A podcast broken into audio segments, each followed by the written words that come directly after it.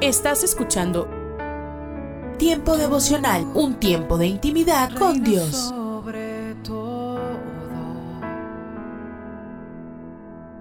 tu majestad inigualable es.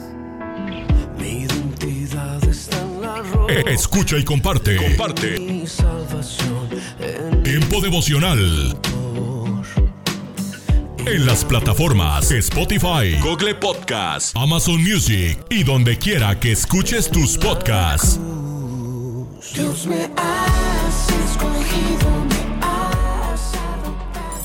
Casa de Oración Santa Fe te invita a sus reuniones miércoles 8 pm, domingos 8 am y 11 am.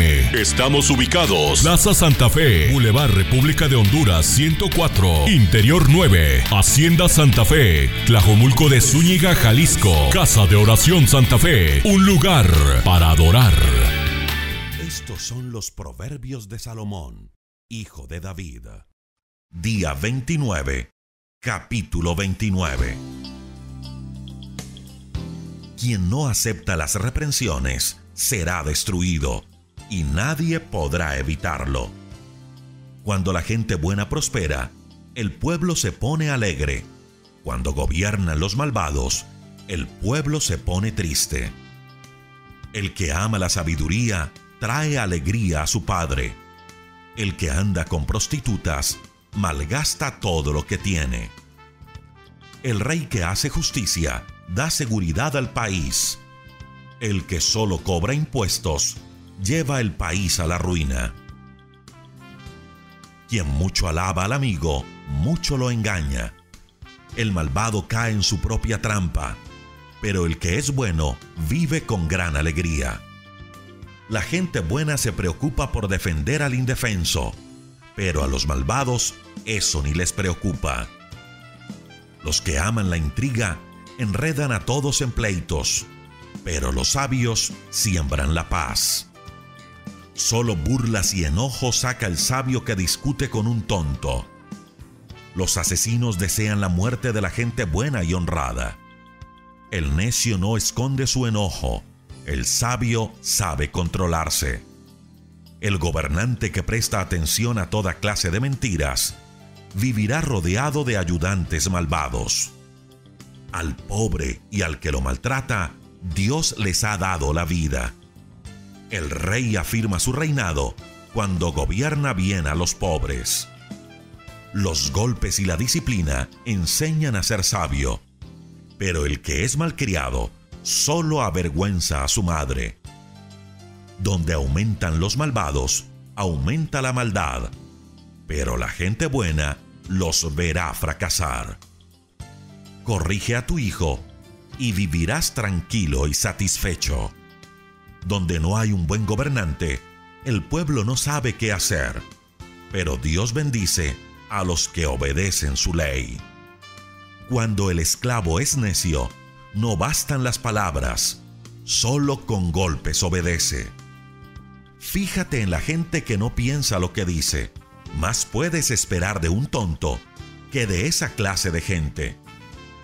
Si empiezas por consentir a tu sirviente, al final tendrás que lamentarlo. La gente que fácilmente se enoja siempre provoca peleas. La gente violenta comete muchos errores. El orgulloso será humillado y el humilde será alabado. Si te juntas con ladrones, no aprecias en nada tu vida, pues cuando ellos sean acusados, no podrás negar que eres culpable. Si tienes miedo de la gente, tú mismo te tiendes una trampa, pero si confías en Dios, estarás fuera de peligro. No busques la amistad del gobernante para que Él te haga justicia. Mejor confía en Dios, pues Él es justo con todos. Ni el hombre justo soporta al malvado, ni el malvado soporta al hombre justo. ¿Qué te parece si nos acercamos más a Dios y le expresamos nuestro amor y conocemos más su corazón? Un día a la vez. 365 con Dios.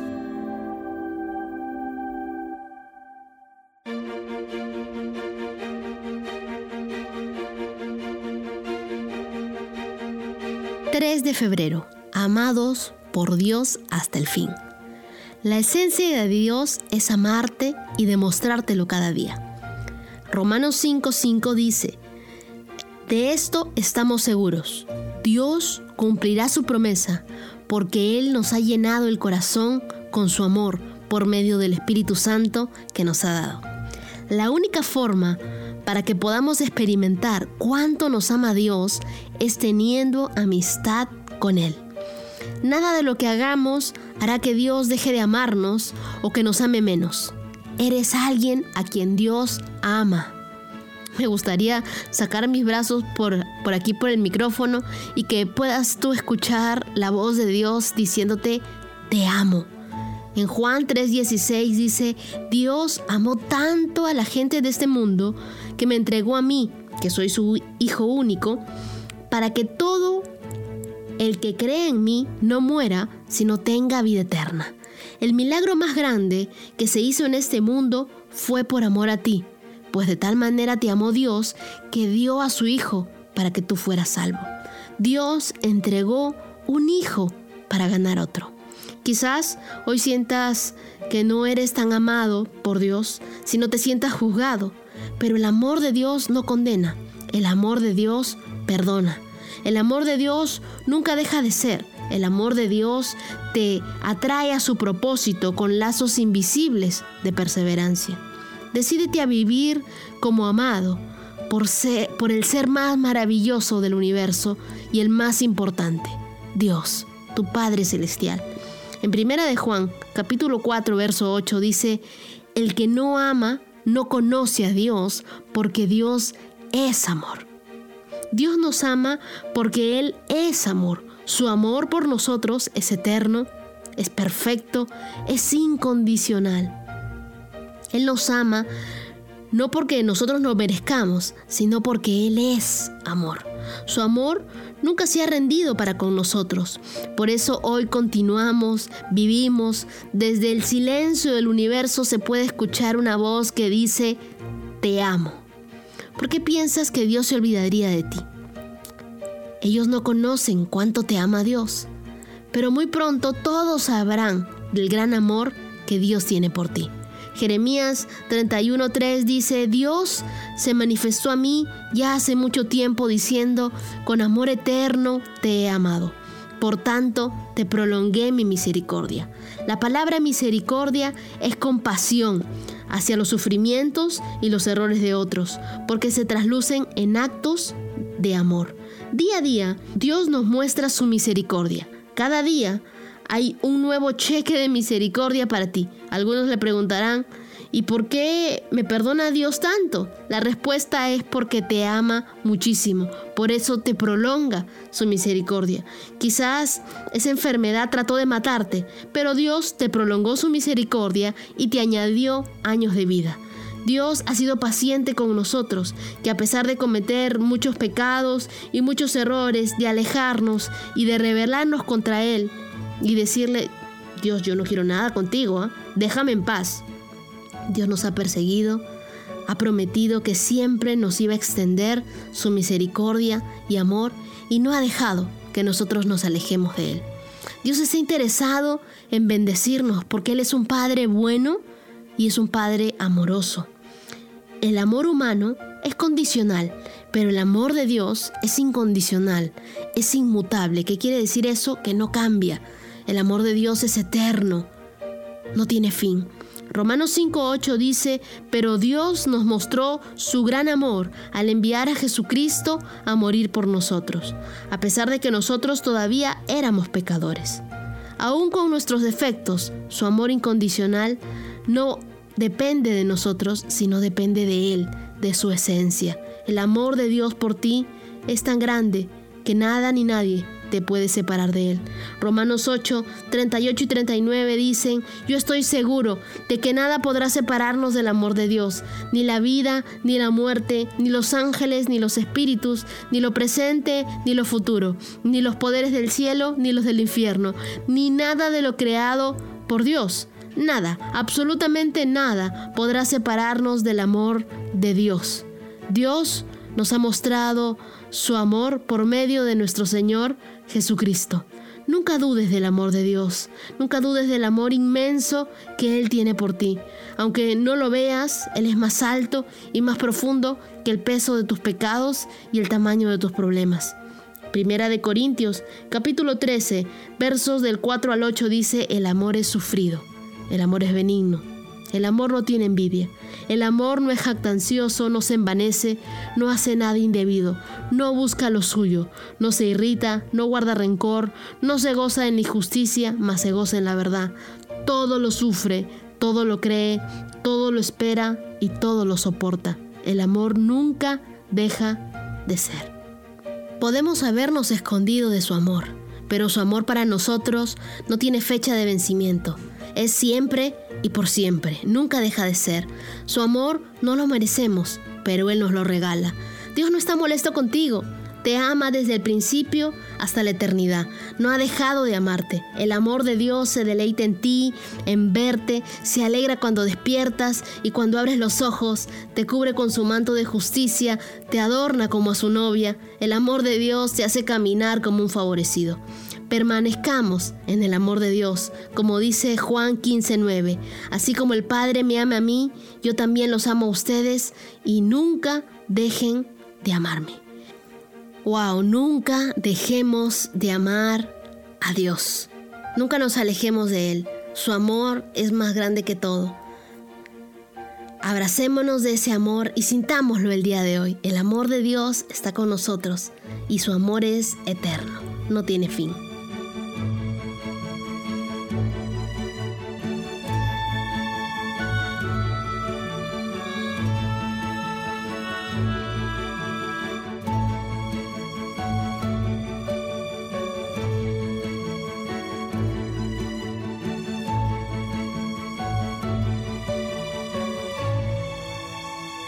En el libro de Éxodo, en el capítulo 15, verso 25, dice, y Moisés clamó a Jehová, y Jehová le mostró un árbol y lo echó en las aguas y las aguas se endulzaron. Allí les dio estatutos y ordenanzas y allí los probó. Hoy me gustaría tratar sobre el tema aferrados a la cruz. El pueblo de Israel acababa de salir triunfante de la tierra donde habían estado como esclavos por más de 400 años. Y después de haber salido de Egipto se encontraron frente al mar rojo. Cuando escucharon que Faraón venía tras ellos a matarlos, el Señor le dijo a Moisés que extendiera su vara para que las aguas del mar rojo se dividiera y así sucedió. Y todo el pueblo de Israel de manera milagrosa pudo cruzar en seco. Luego Dios cerró las aguas y todo el ejército de Faraón pereció. Y antes de que todo esto sucediera, el mismo Señor ya se había glorificado en Egipto enviando las diez plagas. Sin embargo, una vez fueron libres, el pueblo enfrentó diversos desafíos que de seguro usted ya conoce y uno de los más interesantes, del que tal vez no se habla tanto fue este. E hizo Moisés que partiese Israel del Mar Rojo. Y salieron al desierto de Shur y anduvieron tres días por el desierto sin hallar agua. Y llegaron a Mara y no pudieron beber de las aguas de Mara porque eran amargas. Por eso pusieron el nombre de Mara. Esto está en Éxodo capítulo 15, versos 22 y 23. Luego de tres días en su travesía comenzaron a preguntar, ¿qué hemos de beber? En otras palabras, estaban diciendo, ¿para qué nos has traído acá? ¿Para matarnos de sed? Luego de haber experimentado milagros portentosos hechos por la mano de Dios, el pueblo de Israel permitió la amargura. Cuando llegó la dificultad, permitieron la queja, la murmuración, lo cual los llevó a la desesperación.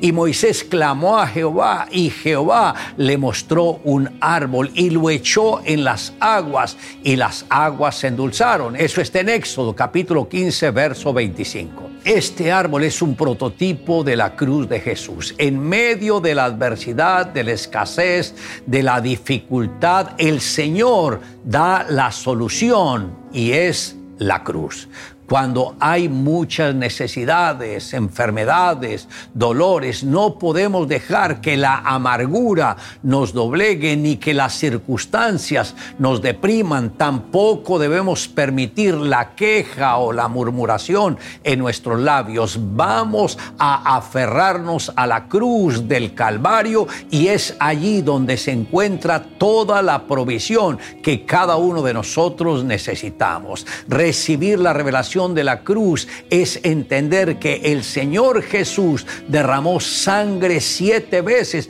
para que nosotros fuésemos libres de cualquier enfermedad o maldición o pobreza o tristeza o todo aquello que el enemigo ha querido usar para atar nuestras vidas. Joshua Asise, un joven que creció con muchas heridas emocionales, a los ocho años vio el divorcio de sus padres por una infidelidad de su papá, quien lo usaba para esconder una relación incorrecta. Esto causó muchas heridas emocionales y pensaba que Dios no existía, que lo que había escuchado en su niñez de Dios era una mentira. Decidió ser enemigo de Dios, leía toda la literatura anticristiana que llegaba a sus manos. Un día sin saberlo, entró a una reunión de jóvenes en MCI Church. Cuando se enteró dónde estaba, quiso salir, pero le impactó que tantos jóvenes pudieran estar tan apasionados por Dios. Cuando terminó la reunión volvió a casa, pero quedó con una gran inquietud. A raíz de esto consiguió la Biblia y empezó a estudiarla, a leerla de forma lógica. Y a medida que iba leyendo, Dios comenzó a traer convicción a su corazón. Le entró un gran temor por todo lo que había dicho de Dios, por burlarse de él. Cuando fue a su encuentro quería entender todas las enseñanzas en su propia lógica, pero uno de los predicadores dijo, Dios es espíritu y los que le adoran en espíritu y en verdad es necesario que le adoren. Juan 4:24. Cuando escuchó estas palabras sintió que Dios mismo estaba diciendo, atrévete a creer. No intentes entender, solo cree. Y en ese instante pudo sentir la presencia de Dios de una manera tan completa. Ahí su vida cambió y ahora su más grande pasión es predicar el Evangelio. Le invito a que me acompañe en la siguiente oración. Amado Dios, gracias por extender tu misericordia a mi vida. Gracias porque cuando no te conocíamos, cuando nuestros ojos y nuestra vida estaban distantes de ti, tú abriste un camino para que nos enfocáramos en lo que tenías para nosotros y lo que más nos impactó fue la cruz. La obra de la cruz transformó nuestras vidas porque entendimos que la muerte de Jesús fue nuestra muerte, que la resurrección de Jesús fue nuestra resurrección y que la vida eterna de Jesús será también nuestra vida, vida eterna. Te amamos Dios en Cristo Jesús. Amén. Declare juntamente conmigo. Y Moisés clamó a Jehová y Jehová le mostró un árbol y lo echó en las aguas y las aguas se endulzaron. Allí les dio estatutos y ordenanzas y allí los probó.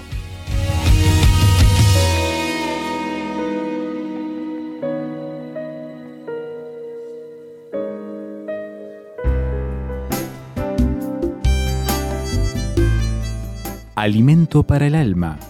Lecturas diarias de inspiración producidas por Radio Transmundial.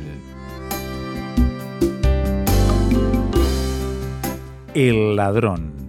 En los años 2020, 2021 y durante el 2022 vivimos tiempos difíciles en donde podemos decir que el COVID-19 llegó al mundo como ese ladrón en la noche que hace referencia al libro de Juan.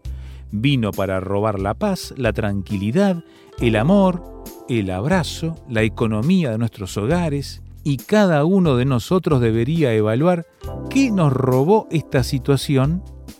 llegó para matar los sueños de tantas personas, las metas que aún no habíamos cumplido, destruyó relaciones personales. Es increíble escuchar cómo se han incrementado las denuncias por maltrato familiar y no solo lo físico, sino lo psicológico, y cómo se incrementaron los dos últimos años los casos de divorcio. Un panorama muy oscuro que tuvimos que atravesar pero quiero quedarme con la segunda parte del versículo de Juan 10:10, donde recalca el Señor, yo he venido para que tengan vida y para que la tengan en abundancia. Qué hermoso es cuando la confianza y la fe están puestas en Dios, ¿verdad? La palabra me dice, porque yo sé muy bien los planes que tengo para ustedes, afirma el Señor planes de bienestar y no de calamidad, a fin de darles un futuro y una esperanza. Jeremías 29:11. Te invito a que esta situación se convierta en una nueva oportunidad de dejar todo en las manos de Dios, mientras nosotros hacemos lo natural que no hay que dejar de hacer, y Él hace lo sobrenatural. Si el ladrón vino a tu vida, Cree que aún hay esperanza. Pronto vas a divisar un nuevo rayo de luz que dará comienzo a un nuevo amanecer. Solo cree en Jesús. Meditación escrita por Carlos Julio Cárdenas, Colombia.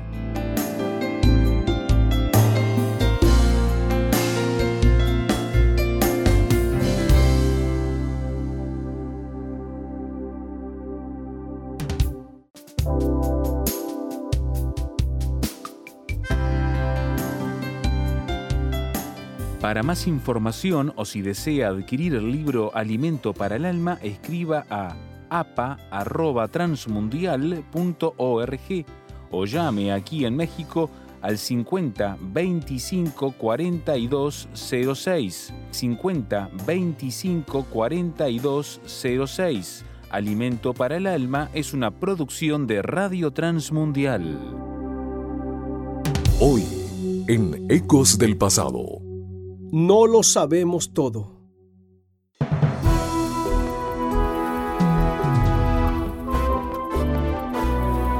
Ecos del pasado con Emilio Mesa. Un segmento de la Biblia para ti en este día. Consejos del pasado que impactan el presente. No quiero decir que ya lo haya conseguido todo, pero sigo adelante con la esperanza de alcanzarlo Filipenses 3:12. ¿Cuántos temas presentes en las predicaciones de nuestros púlpitos? La Biblia y Cristo, la vida y la salvación, el pecado y la muerte. ¿Has escuchado algunos de estos? La fe y el arrepentimiento, la conversión y la santidad, la obediencia, las buenas obras y la oración.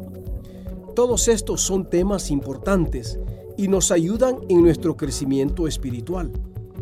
Es claro que intentamos aplicar los mismos temas a diferentes situaciones.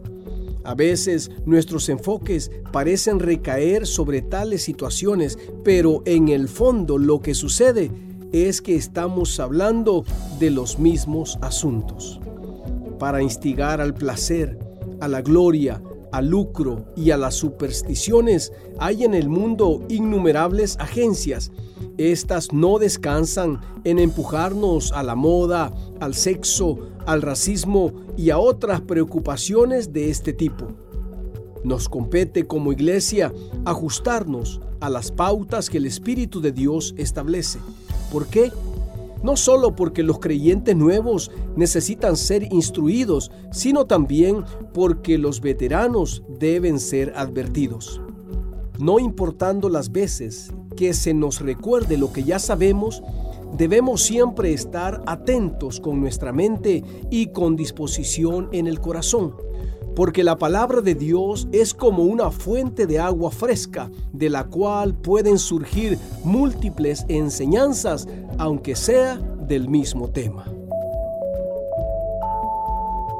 Dios, que así como el apóstol Pablo podamos también decir que no lo hemos conseguido todo y que siempre podamos estar dispuestos a ser enseñados. En el nombre de Jesús. Amén. Este fue tu segmento de la Biblia, Ecos del Pasado, con Emilio Mesa, preparado exclusivamente para impactar tu presente. Un aporte para esta emisora de Ministerio Reforma. Búscanos en www.ministerioreforma.com. Somos mujeres de esperanza. Unidas elevamos nuestras voces al Señor, orando por nuestro mundo.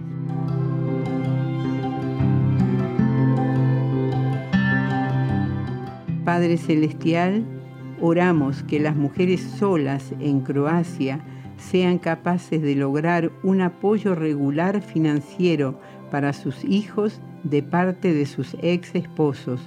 Te lo pedimos en el nombre de Jesús. Amén.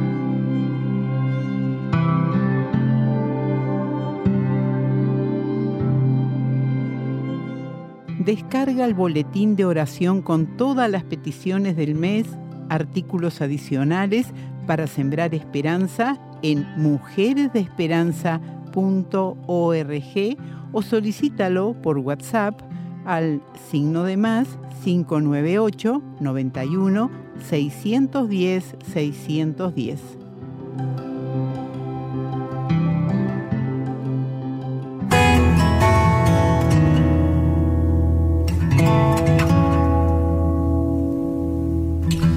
Son las 9 de la mañana y hoy quiero reflexionar contigo eh, en torno a una historia que nos deja una enseñanza muy linda e incluso nos da la posibilidad de hacer una relación entre la historia eh, vivida entre dos personas en particular, un alumno y un maestro, y hacer la relación hoy entre mi persona, yo cristiano, vos cristiano, cristiana, y el maestro. ¿Quién es nuestro maestro hoy? Jesús.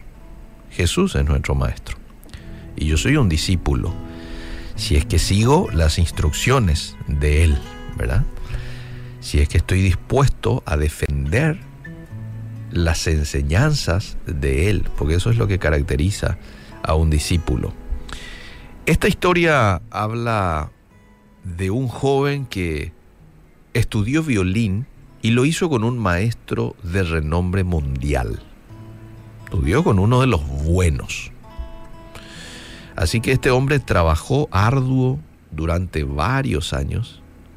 Los músicos saben de que, bueno, hoy se toma mucho tiempo de enseñanzas para finalmente uno recibir un título, ¿verdad? Creo que en ocasiones son 8, 10 años o más incluso de estudio de un instrumento para finalmente tener el título de profesor superior de. Seguramente va a depender del lugar en donde estudies, pero por allí está, entre 8 o 10 años. Así que este hombre trabajó arduamente en la preparación para perfeccionar su talento y al fin llegó el día cuando, bueno, se le pidió que diera su primer importante recital en público. En la gran ciudad donde vivían ambos, él y su maestro. Así que el hombre dijo, bueno, me están pidiendo hacer un concierto, son muchos años de preparación, vale la pena, voy a hacer un concierto. Eh, y bueno, se realizó este concierto. Fueron muchas personas y fueron expectantes de escuchar a este hombre que había estudiado violín con este maestro por mucho tiempo. Así que bueno, luego de cada música que él presentaba, con gran habilidad y pasión, eh, la gente aplaudía, como se dan los conciertos, ¿verdad? Termina el tema y bueno, pero el violinista parecía receloso ante los grandes aplausos que recibía. Y vos sabés que la gente percibía eso. Era como que él no estaba satisfecho. Eh, e, eso es lo que la gente percibía, como que no estaba del todo satisfecho. Y los aplausos eran eh, buenos, buenos aplausos. Y otra de las cosas que hay que tener en cuenta es de que la mayoría de la audiencia eran astutos en la música, es decir, no dados a aplaudir presentación alguna que no fuera de calidad. Lo más probable es que la gran mayoría de los que estaban allí eran eran músicos, muchos de ellos violinistas incluso, ¿verdad? Pero el joven actuaba como si no pudiera escuchar el aprecio que era derramado sobre él. En el cierre del último número, los aplausos, cuenta la historia, fueron estruendosos.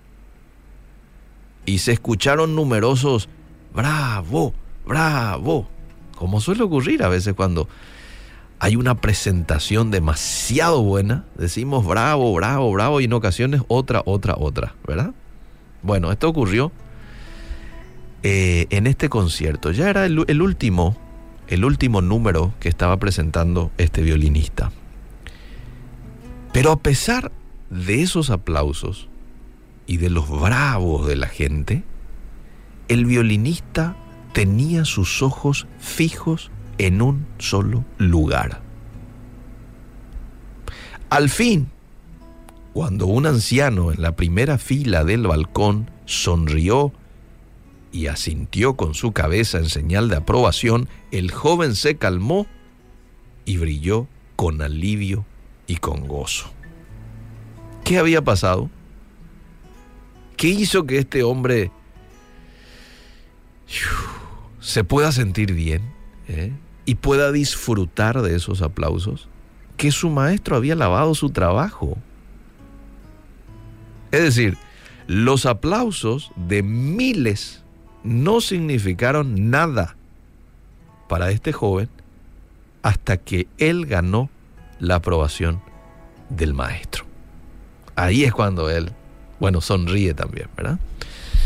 Y la relación que quiero hacer nomás entre este joven y su maestro es la relación que hoy nosotros tenemos con yo como discípulo y Jesús como mi maestro. Y esto nos debería de llevar hoy a preguntarnos ¿A quién intentás agradar hoy? Nunca voy a poder agradar a todos, pero sí a aquel que es más importante, nuestro Padre Celestial, nuestro Maestro. ¿A quién intentás agradar hoy? Por eso la Biblia dice en Romanos 3:23, y todo lo que hagáis, hacedlo de corazón como para el Maestro, como para el Señor, y no como para el público y no como para la gente. Hmm. ¿Viste qué relación que hay entre el violinista este y su maestro y cómo hoy la Biblia nos enseña a manejarnos en este tiempo? Yo tengo que buscar la aprobación del maestro. ¿Y cómo le agradamos hoy a nuestro maestro? ¿Qué le agrada hoy a mi maestro, a Jesús de Nazaret, cuando yo vivo como discípulo una vida de total dependencia de Él. Cuando yo vivo una vida de santidad, cuando yo vivo una vida de obediencia a sus mandatos, le estoy agradando al Maestro. Probablemente no estás agradando a mucha gente viviendo así. Pero la Biblia nos habla luego de que al ser amigos de Dios nos convertimos en enemigos con el mundo y viceversa. Al ser amigos con el mundo nos convertimos en enemigos de Dios. Que eso no nos preocupe. Aquí lo más importante es agradarle a nuestro Maestro. Dependencia de Él. Por eso la Biblia nos enseña a orar sin cesar, porque esto habla de dependencia. El que ora sin cesar es una persona que está dependiendo de Dios. Vivir en santidad. Primera de Tesalonicenses 4:3 dice, la voluntad de Dios es vuestra santificación. Y la obediencia fundamental, todo está unido aquí. Vosotros sois mis amigos, dijo en cierta ocasión Jesús a sus discípulos, si hacéis lo que yo os mando. Si son obedientes, son mis amigos. Así no. Ya no os llamaré siervos porque el siervo no sabe lo que hace su Señor. Pero os he llamado amigos porque todas las cosas que oí de mi Padre os las he dado a conocer. En Gálatas 1.10 encontramos lo que aquí el escritor, en este caso el apóstol Pablo, escribe diciendo, pues busco ahora el favor de los hombres o el de Dios, o trato de agradar a los hombres, pues si todavía agradara a los hombres, no sería siervo de Cristo. La meta es agradarle a mi maestro, a Dios, por encima de cualquier otra persona.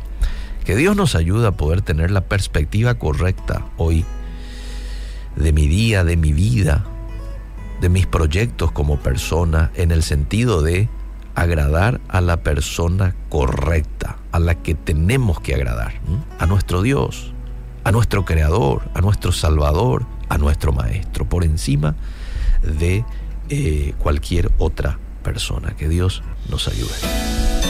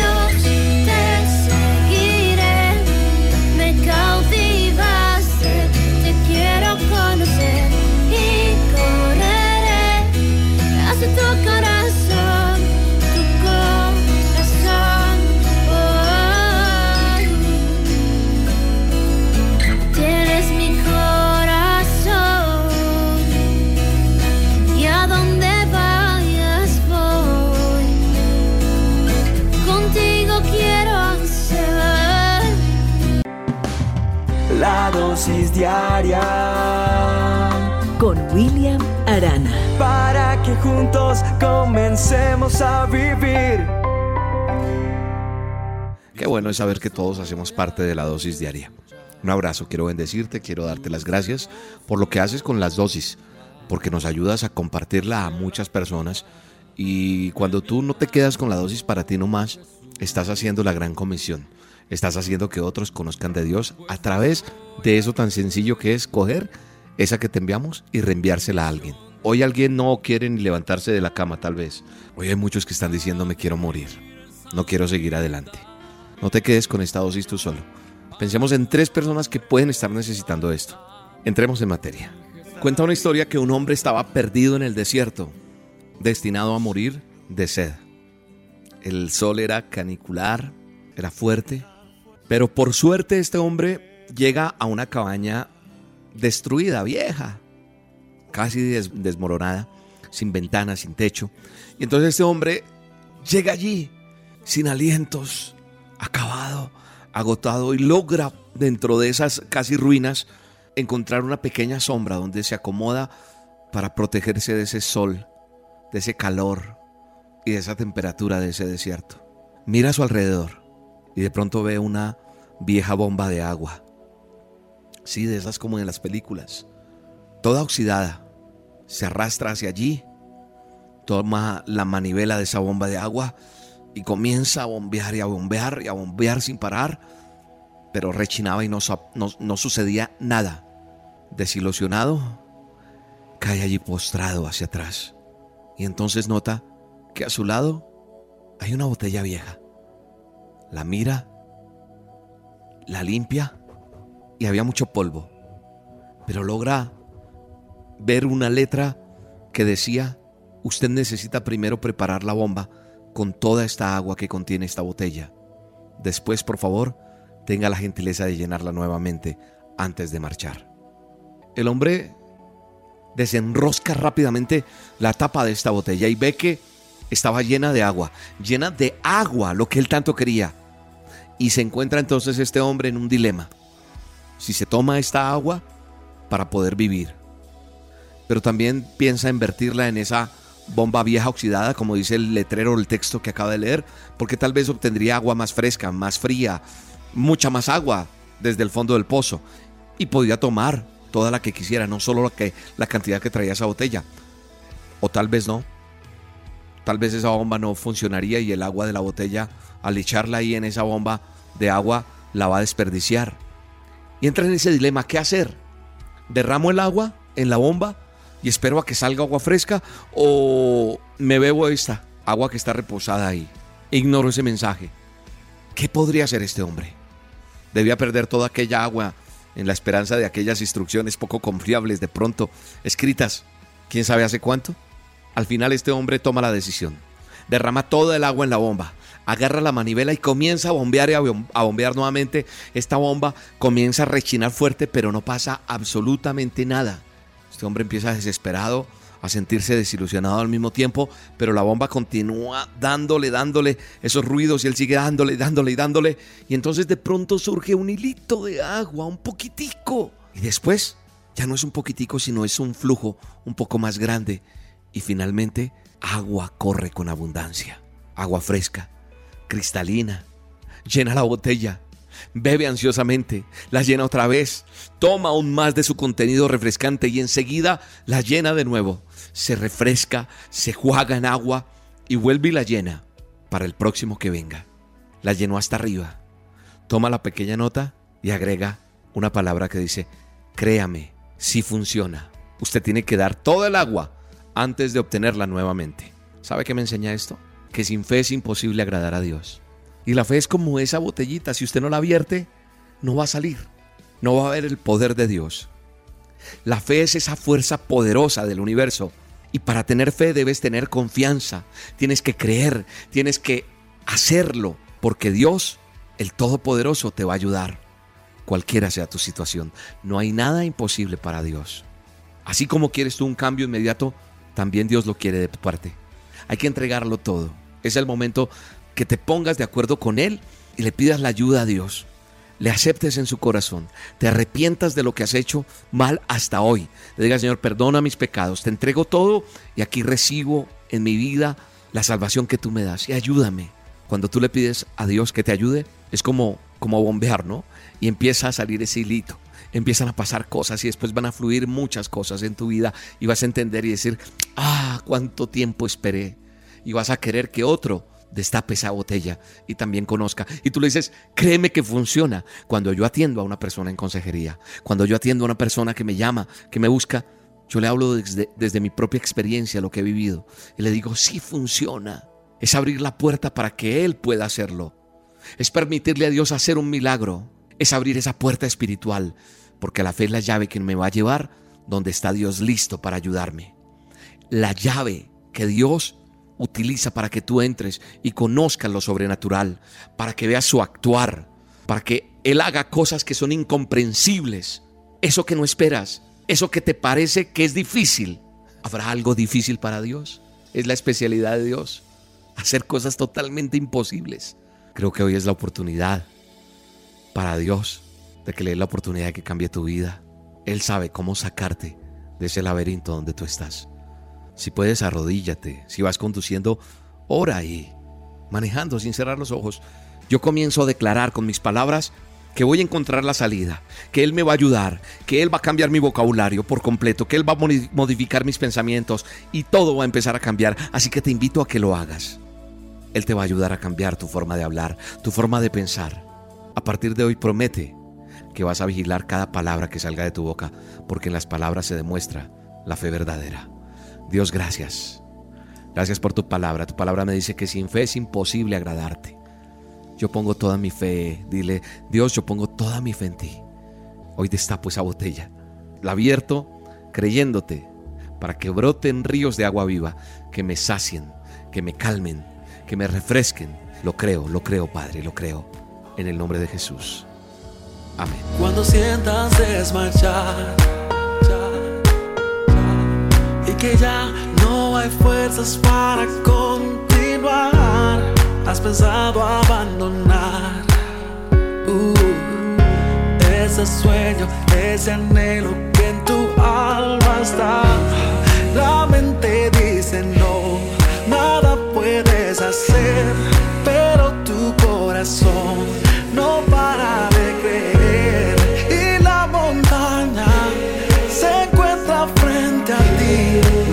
Sé que la cruzarás si lo puedes creer.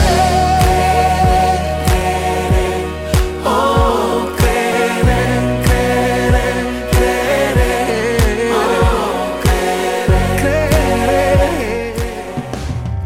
La dosis diaria con William Arana, tu alimento para el alma. Vívela y compártela. Somos Roca Estéreo. Estás escuchando Tiempo devocional, un tiempo de intimidad con Dios. Sobre todo, tu majestad inigualable es. Y esto quiere hacer temblar mi fe. Escucha y comparte. Comparte. Tiempo devocional en las plataformas Spotify, Google Podcast, Amazon Music y donde quiera que escuches tus podcasts. seré movido. No hay experiencia terrenal.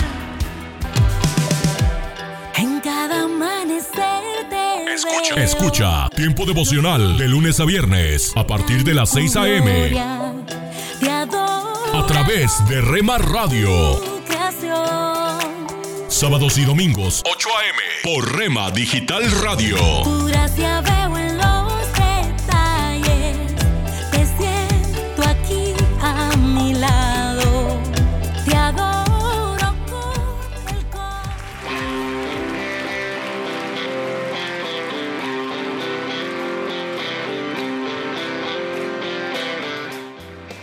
En Iglesia Puerta Abierta tendrás un nuevo comienzo.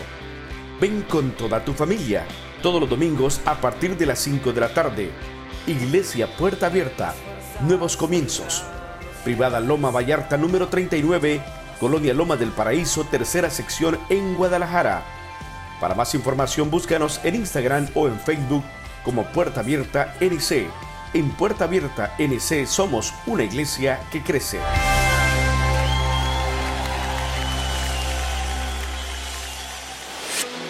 Lectores de la Biblia, bienvenidos a la sinopsis de la Biblia.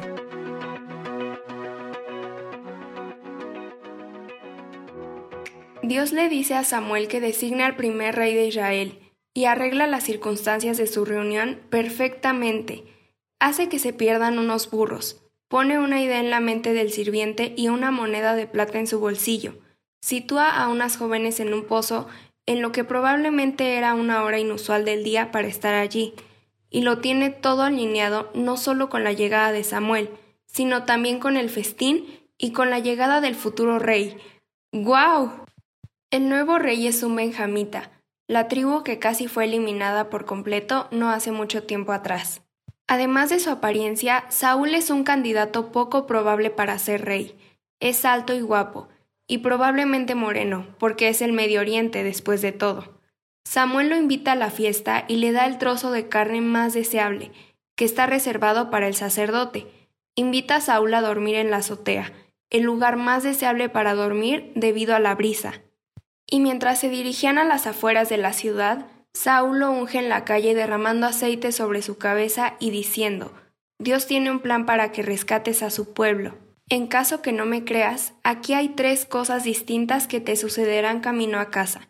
Le dice a Saúl que vaya a Gilgal y lo espere por siete días, luego le dará instrucciones sobre qué hacer.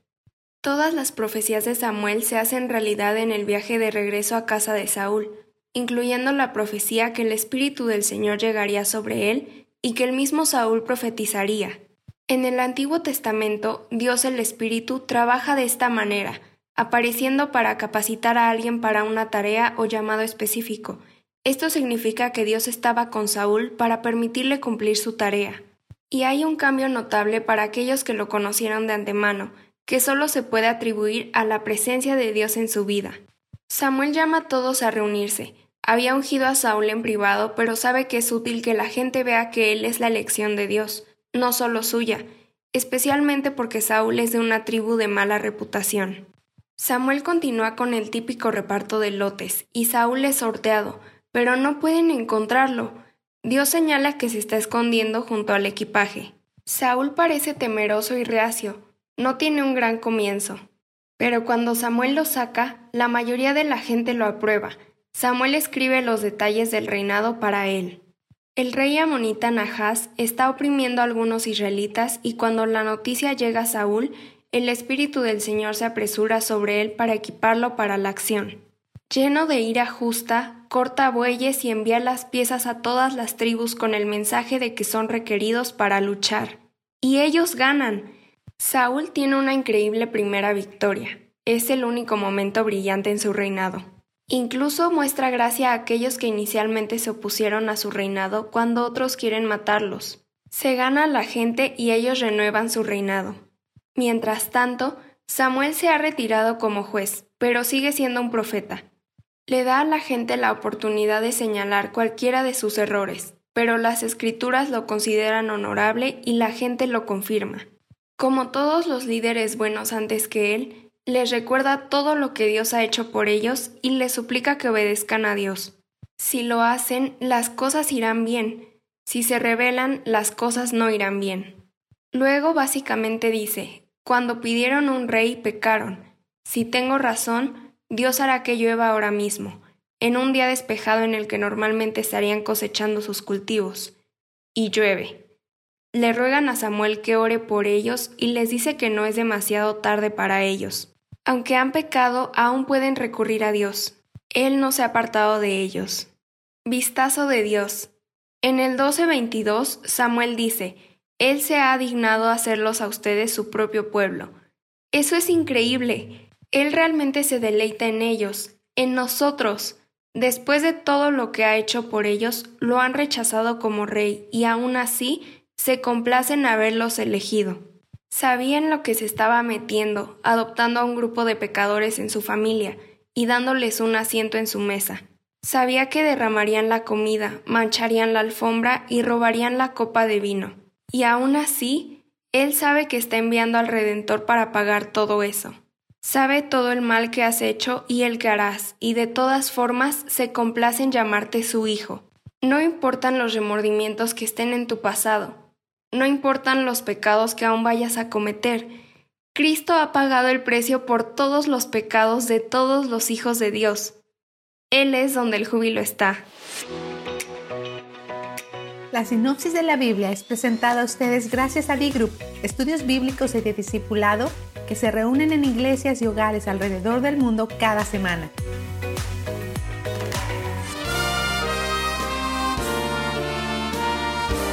presentamos La Buena Semilla, una reflexión para cada día del año. La buena semilla para hoy se encuentra en primera a los Corintios 6:19. ¿O ignoráis que vuestro cuerpo es templo del Espíritu Santo, el cual está en vosotros, el cual tenéis de Dios? Y en Gálatas 5 versículos 22 y 23. El fruto del Espíritu es amor, gozo, paz, paciencia, benignidad, bondad, fe, mansedumbre, templanza. La reflexión de hoy se titula El fruto del Espíritu. Desde que Jesús subió al cielo, el Espíritu Santo vino a la tierra para vivir en cada creyente. Habiendo creído en él, fuisteis sellados con el Espíritu Santo. Efesios 1:13. El Espíritu Santo anima la vida nueva del creyente y produce un fruto que por la gracia de Dios madura en él. Está compuesto por el conjunto de estas virtudes morales, amor, gozo, paz, que encontramos en el segundo versículo de nuestra reflexión de hoy. Si el corazón del creyente está lleno de estas virtudes, ellas se manifiestan en su vida, en su conducta.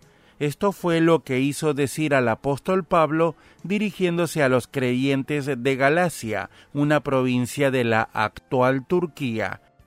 si vivimos por el Espíritu, andemos también por el Espíritu. Gálatas 5:25. Esos cristianos estaban tentados a vivir como si ese fruto del Espíritu no fuese suficiente. Querían añadir a su cristianismo la práctica de ciertos ritos de la ley de Moisés. Perdían así lo que nos aporta el verdadero Evangelio, pues andar por el Espíritu es dejarle que nos dé la fuerza para rechazar el mal y hacer el bien. Por la fe podemos ponerlo en práctica cada día. Amigos cristianos, así como un niño aprende a caminar, nosotros tenemos que aprender a andar por el Espíritu. Este aprendizaje dura toda nuestra vida y hace crecer este fruto que es interior, pero que se ve como el amor, el gozo, la paz, la paciencia. Para escuchar este y otros programas, le invitamos que visite nuestra página web en labuenasemilla.com.ar.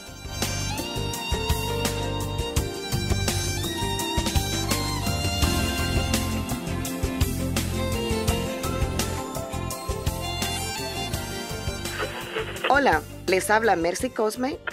Bienvenidos a Latido. De niña me encantaba jugar al escondido y buscar a los escondidos. Pero cuando me tocaba esconderme, me ponía muy ansiosa al escuchar los pasos de quien me buscaba acercándose a mí. Mis palmas comenzaban a sudar y me ponía muy inquieta hasta que me encontraban.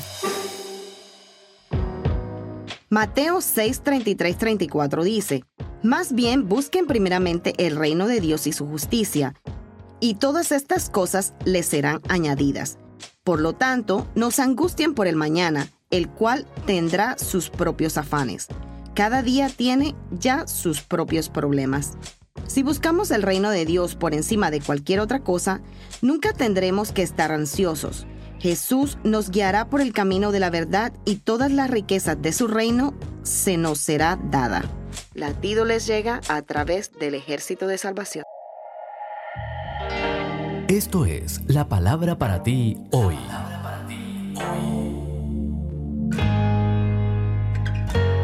Y la palabra para ti hoy es Memoriza las escrituras y vence la preocupación, escrita por Bob Gass. En Salmos 119, 97 leemos, Cuánto amo yo tu ley, todo el día medito en ella. Una de las herramientas más poderosas que Dios nos ha dado para vencer el miedo y la preocupación es la memorización de las escrituras, porque tu memoria es como un músculo, mientras más la ejercitas, más se fortalece. El antiguo maestro romano de la retórica, Séneca, impresionó a su clase de 200 estudiantes pidiéndoles que recitaran sus versos poéticos favoritos. Luego recitó los 200 versos de memoria a la inversa.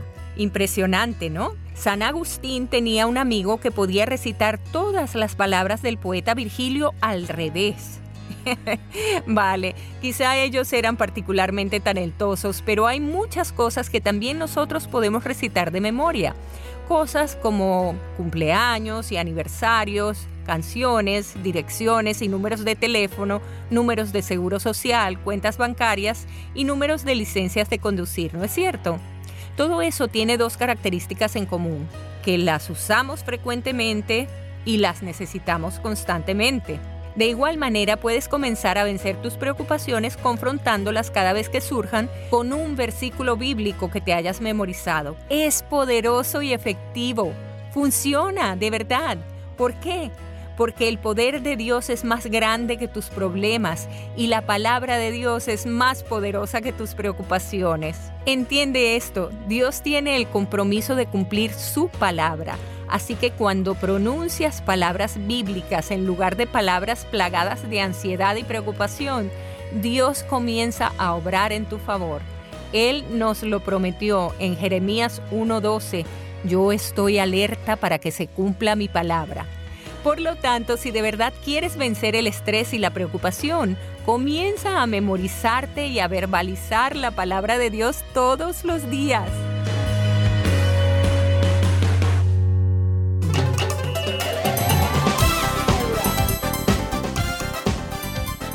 Un momento con Alberto Motesi. Una respuesta práctica a tus interrogantes sobre tu vida y los problemas del mundo moderno. Mi amiga, mi amigo, que Dios te bendiga ricamente. Continúo hoy hablando acerca del primer domingo de Pentecostés, cuya historia se lee en el libro de los Hechos de los Apóstoles, capítulo 2. He dicho que en aquel día nacieron en el mundo varias cosas que jamás antes habían existido. Dije que nació una nueva era y que nació una nueva raza. Hoy quiero comentar que también nació un nuevo concepto de templo. No, no me refiero a un nuevo estilo arquitectónico o un nuevo modelo de altar o una nueva forma de imágenes. Nada de eso tiene que ver con Dios. En aquel tiempo, lo mismo que ahora, la tierra estaba sembrada de templos, capillas, santuarios y demás edificios dedicados al culto religioso.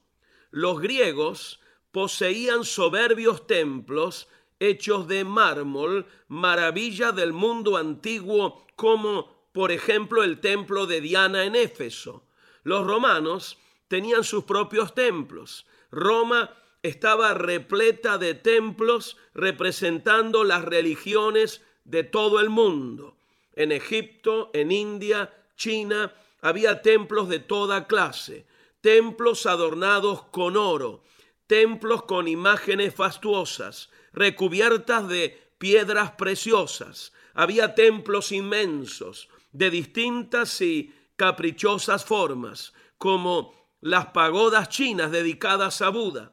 Toda religión que hay en el mundo tiene su propio templo, aunque sea una chocita de ramas en el corazón de la selva amazónica. Hoy en día tenemos templos católicos, templos protestantes, templos judíos, templos masónicos, mezquitas musulmanas, pagodas orientales, algunos edificios cuestan millones de dólares y están adornados de pinturas y esculturas que valen mucho más. Hay templos para cinco mil, diez mil, veinte o treinta mil asistentes. Pero, ¿sabes una cosa, mi amiga, mi amigo? La Biblia dice algo impresionante. Dios no habita en templos hechos por mano de hombres. Estas fueron las palabras lapidarias que el apóstol Pablo dijo a los griegos de Atenas, los constructores de los templos más bellos del mundo. Dios no habita en templos hechos por manos de hombres. ¿Dónde habita Dios entonces? Mi amiga, mi amigo, Dios habita en el templo del corazón de cada creyente fiel a Cristo. Cuando el Espíritu Santo vino del cielo el día de Pentecostés, no entró en el gran templo de Jerusalén, no entró en ningún templo griego, romano, egipcio, indio o lo que sea. Entró en los corazones sencillos y fieles de tres mil hombres y mujeres, la mayoría de ellos humildes galileos, seguidores de Cristo.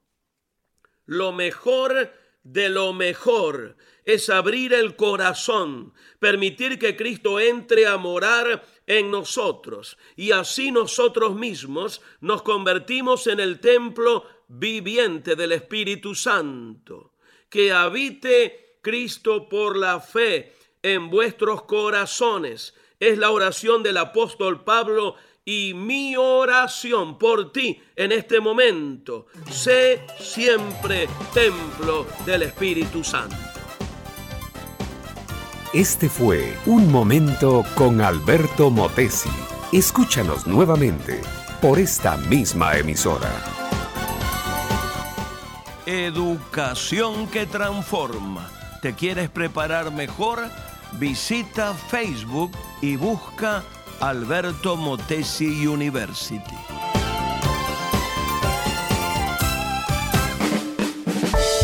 Vivimos en una época en la que los valores como personas, como ciudadanos y como familia se han olvidado. Como hijos, hermanos y padres, todos podemos dar motivación a fin de hacer de la nuestra una mejor sociedad. Motivación con Dairo Rubio Gamboa. Un grupo de personas entre adultos y niños pertenecientes a un club social de Japón se pasan los domingos practicando una terapia única, limpiar baños públicos con sus propias manos. Este excéntrico grupo fue conformado en el 2011 y su objetivo principal es limpiar baños para limpiarse a sí mismos, espiritualmente según creen. Por esta razón los domingos se encuentran muy temprano, preparan sus líquidos y limpiadores y salen en busca de baños para higienizar. Friegan y limpian durante horas dejando los baños irreconocibles. A pesar del esfuerzo que hacen para limpiar su espíritu, la percepción que se tiene del grupo no es muy positiva. Hay cosas admirables como esta, pero que en verdad poco influyen en el aspecto espiritual. Tal vez lo resaltable aquí sea que la sencillez y humillación con que lo hacen baja cualquier actitud prepotente del alma humana, pero difícilmente podemos afirmar que realce el espíritu. Por todo el mundo encontramos hombres, mujeres, jóvenes y niños que anhelan tener una paz duradera en sus almas y aún no la encuentran. Alguien dejó esta lista de cosas que pueden ayudar a sentirnos mejor como personas. Hacer el bien que se pueda a todos, no hablar mal de nadie, reflexionar antes de tomar alguna resolución, callar cuando uno se sienta irritado, no rehusar hacer un favor cuando buenamente se puede, socorrer a los desamparados, confesar los propios errores cuando se cometen, tener paciencia con todos, evitar o huir de las discusiones. Interesantes consejos. Aún así, de acuerdo a lo que San Pablo dijo, la salvación del alma no se obtiene con obras para que nadie se llene de orgullo. Y Jesucristo afirmó, yo soy el camino, la verdad y la vida. Ninguno puede llegar al Padre si no es por mí. Estamos en facebook.com slash motivación a la familia. Motivación con Dairo Rubio Gamboa. Escríbenos a contacto arroba motivación a la familia punto org. En apoyo a la familia de América Latina. Estás escuchando Tiempo devocional, un tiempo de intimidad con Dios.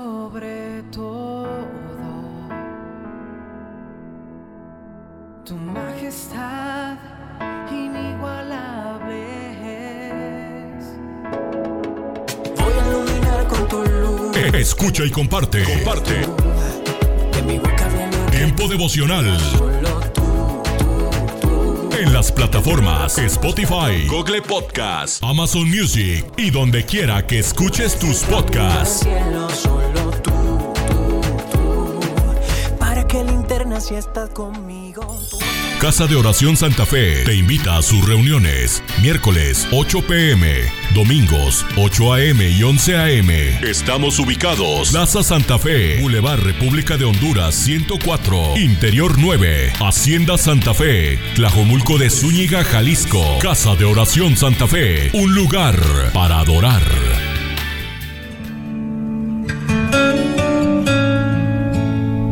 Después de mucho tiempo, eh, una señora volvió a ir al culto con su hijita. Por causa, bueno, del trabajo, decía ella, no podía asistir a los servicios de la iglesia. El pastor en ese día, esa, ocasión, habló acerca de la negligencia de muchos en cuanto al cumplimiento de los deberes cristianos. Aquellos que no leen la Biblia, que descuidan la oración, que no cumplen con la asistencia a los cultos, etcétera, etcétera. Bueno, y la niñita, la hija, estaba escuchando, estaba escuchando atentamente el sermón. Y cuando oyó que el pastor hablaba de la desidia de muchos padres, se volvió hacia su mamá y confiada le dijo, mamita, ¿te habla a ti el pastor?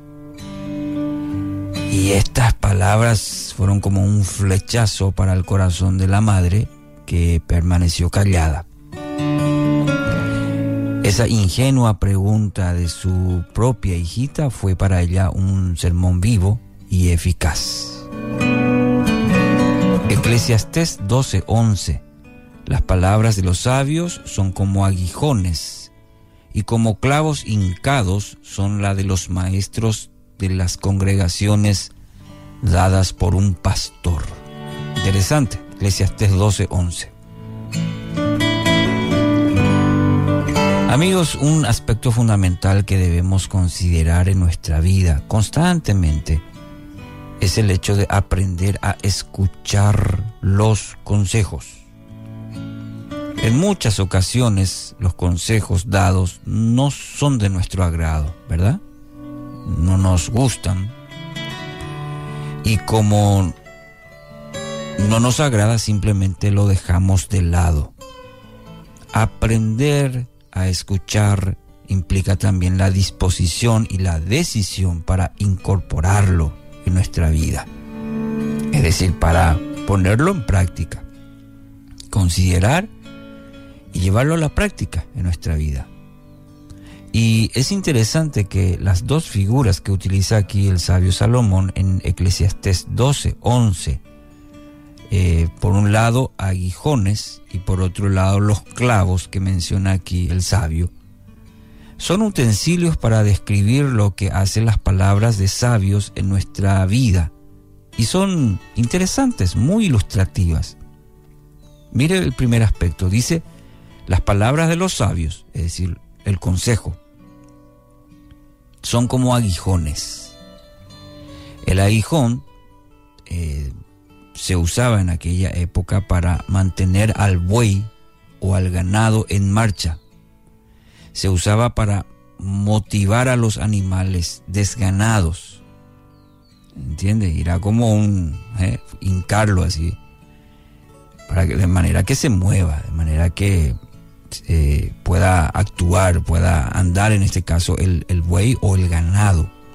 Entonces, usando este esta ilustración, el rey Salomón, en este caso en Eclesiastes, una palabra, un consejo puede muchas veces parecer desagradable, nos, pero nos va a mantener en la dirección correcta, nos va a motivar, nos va a poner en acción. Y muchas veces nos hace falta ese aguijón, ¿verdad? Para mantenernos eh, activos, para movernos, para no dejarnos estar. Y a veces ese aguijón duele, como para el buey o al ganado. Así también una palabra muchas veces tiene que eh, motivarnos, nos tiene que mover, y muchas veces va a doler eso. Pero tiene la intención de mantenernos activos, de movernos, de mantenernos sobre todo en la dirección correcta. El otro eh, aspecto que dice es como clavos hincados. Esto también se utilizaba especialmente para asegurarse que los animales no entren en territorio peligroso. ¿Entiende? Eh, entonces eran como unos clavos que eh, también a los animales se le aplicaba de manera que, bueno, sepan que eso no es un buen lugar.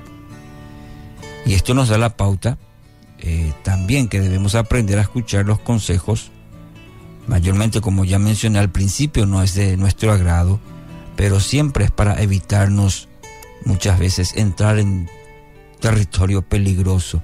Tienen el fin de ayudarnos, de que tengamos en cuenta. Y es sobre todo para nuestro beneficio. ¿Mm? ¿Quiere crecer en su vida? Entonces pida más consejos. Quizás hoy está en una situación que necesita necesita tomar decisiones, quizás está en una situación eh, que está solo, sola. Mire, pida consejos. A veces, o muchas veces, esos consejos nos van a incomodar, van a ser como clavos, van a ser como aguijones. Pero es para su bien, es para nuestro bien. En la multitud de consejeros hay sabiduría, dice la palabra. Entonces no tome, quizás hoy usted está en esa postura de aislarse, está en la postura de no querer saber más nada, mire, hoy tiene la oportunidad de, a través de la palabra, de, como dice eh, el texto de hoy, las palabras de los sabios, busque consejo, consejos sabios. Serán como aguijones, serán como clavos hincados, dice eh, el sabio Salomón, pero son para, para su bien. querido oyente, quiero animarla a eso. Tenga un corazón receptivo a los consejos. Esto traerá enormes beneficios a su vida. Que así sea. Ellos encontraron luz en los valles de sombras. Ellos obtuvieron poder para superar los desafíos. Hombres, mujeres y niños que cada día experimentaron el maravilloso mundo de la oración. A partir de este momento, le invitamos a que entre con nosotros a El maravilloso mundo de la oración, el mejor de los encuentros en la voz del pastor Eduardo Padrón.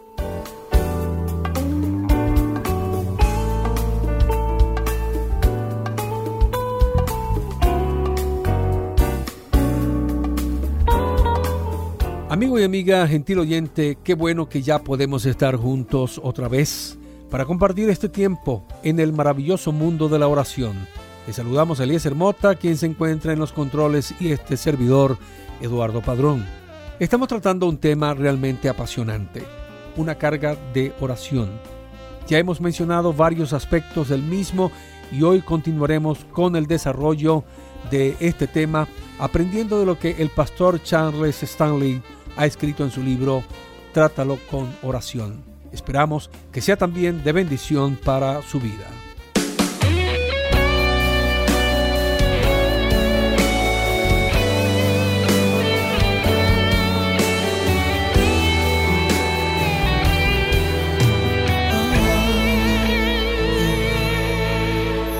No me sueltes, mi Señor, porque caeré. No te alegues, mi Jesús porque moriré. Oh, Tú llegaste a mi vida dando paz, gozo y felicidad.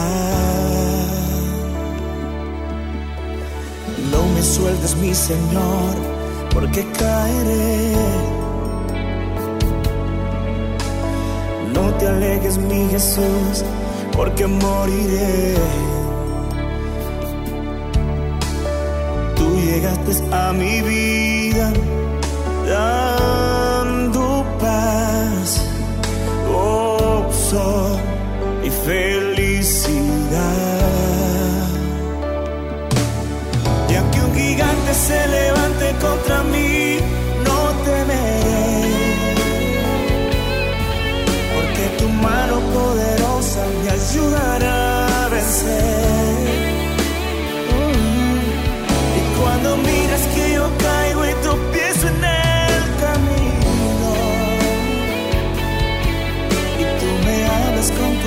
y dulce tierna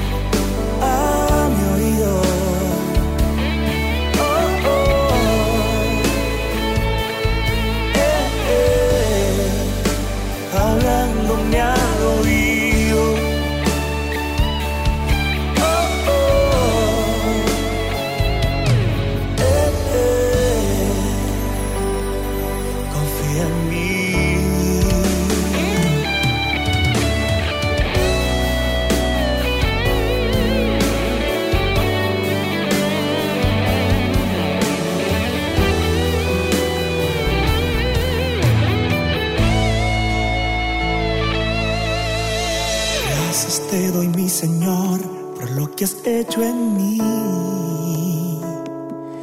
Y aunque por ahora no pueda mirar, tú miras por mí.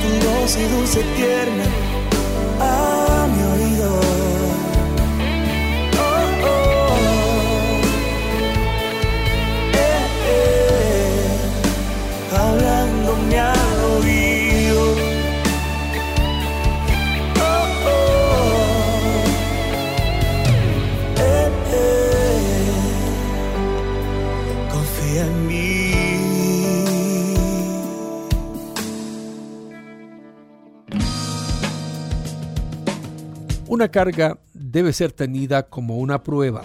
Cuando Dios pone una carga de oración en nuestro corazón, se propone hacer algo sobre el asunto por el que nos ha dado la carga. Si Dios pone una carga en su corazón, amigo mío, en cuanto a alguien que está perdido, eso es prueba de que Él tiene el propósito de salvar a esa persona. A menudo Dios usará a la persona a quien le da la carga a fin de cumplir su voluntad.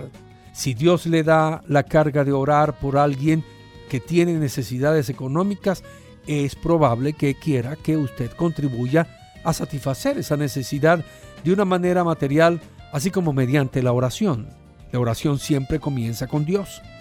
Por ejemplo, digamos que Dios ve que usted tiene una necesidad. Dios comienza a buscar a alguien que esté dispuesto a recibir la carga. Pudiera escoger a un buen amigo suyo o a alguien a quien ni siquiera conoce. De cualquier manera, Él busca a alguien que esté llevando una vida obediente y piadosa, alguien en quien Él pueda confiar para alcanzar su objetivo una vez que reciba la carga. Cuando Él encuentra a alguien y le da esa carga, esa persona comienza a preocuparse por usted. Dios aumenta la carga y su intensidad hasta que ésta se vuelve muy real y esa persona comprende la importancia de su sensibilidad a la voluntad de Dios. Comienza a interceder por usted de la manera que Dios le guía. Eso le da a Dios la libertad de obrar para responder sus oraciones. Y Él satisface la necesidad que usted tenga. Pudiera ser por medio de la persona que está orando o por algún otro medio. Pero, ¿cómo funciona esto de la carga de oración? En esencia, ese proceso funciona como un triángulo. Dios pone una carga en el corazón de la persona A. La persona A ora por la persona B. Dios satisface la necesidad de la persona B y la persona A es bendecida al ver una respuesta a la oración. A menudo, cuando Dios satisface nuestras necesidades, tenemos la impresión de que fue resultado solamente de nuestras oraciones, pero nunca sabemos a quién Dios le ha dado la carga por nosotros. Cuando lleguemos al cielo y veamos quiénes estuvieron orando por nosotros y cuánto oraron ellos, nos sentiremos sorprendidos y humillados. Nadie es autosuficiente. Todos necesitamos de las oraciones de los demás. Pero, ¿por qué tiene Dios que usar este triángulo de oración para cumplir su voluntad? Él puede responder las oraciones sin ayuda exterior, ¿no es así? Si Dios ve mi necesidad, ¿por qué debiera molestar a otra persona con eso? Pues amigo mío, por supuesto que Dios puede hacerlo todo sin nosotros. Pero ha escogido ese método para permitir que seamos bendecidos al verlo obrar en la vida de los demás. Él quiere que intervengamos en los asuntos de los demás de una manera espiritual, amándonos y alentándonos unos a otros. Dios usa ese triángulo para unirnos. Él permite que seamos parte de la bendición de otra persona al hacernos participar en la respuesta a la oración. Esa es la médula misma de una carga de oración. Ahora bien, sabemos que todas las verdaderas cargas de oración vienen de Dios, pero ¿cómo nos comunica Dios sus cargas? Muchas veces Él usará algo que alguien diga. En otras ocasiones Dios pudiera hablarnos directamente mediante su palabra o de alguna otra manera cuando estamos callados y escuchando. En cierta oportunidad un cristiano llamó a un pastor conocido a las 8 de la mañana y le dijo, Pastor, he titubeado antes de llamarle porque no sabía cómo reaccionaría a lo que le voy a decir. Dios me dijo que le llamara y le dijera que cancele todo lo que tiene planeado para el día y que pase el tiempo orando. La primera reacción del pastor ante la llamada de su amigo fue seguir en su trabajo como de costumbre y planear otro día para la oración. Pero Dios confirmó sus instrucciones en su corazón de un modo tan enfático que no pudo resistir y quedar con una limpia conciencia. El pastor llamó entonces a su secretaria y le dijo que cancelara todo en su plan de trabajo para aquel día. Luego fue a su estudio y pasó el día sobre sus rodillas. Tan pronto como comenzó a leer las escrituras, era como si cada versículo dijera, querido hijo, y supo inmediatamente que Dios tenía algo especial para él. Pasaron varias semanas antes que Dios le revelara lo que le estaba diciendo.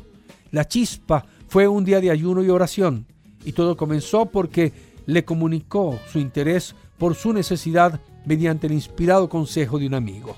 Gentil oyente, amigo mío, yo creo que Dios pudo haberle dicho directamente sin la intervención de otra persona, pero en este caso Él optó por usar a un amigo. El Señor debe de haber sabido que no estaba escuchando o que sus planes estaban tan organizados que se necesitaba algo extraordinario para atraer su atención.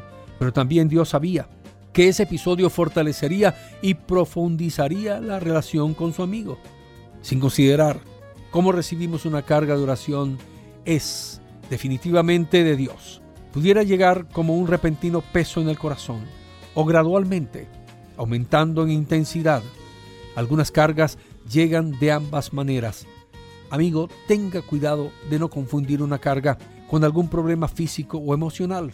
A veces una carga agotará de tal modo a una persona que pudiera llegar a pensar que se trata de un caso de depresión. Pero en lugar de deprimirnos, tenemos que doblar nuestras rodillas, que esta sea nuestra actitud y que nosotros podamos estar siempre con una vida piadosa y de oración para que cuando Dios busque a alguien en quien poner su carga y revelar su gloria, le consiga a usted con esa actitud adecuada. Continuaremos con este tema en nuestro próximo encuentro. Será hasta entonces y recordemos que la oración es fuente de poder y de avivamiento. Será hasta la próxima.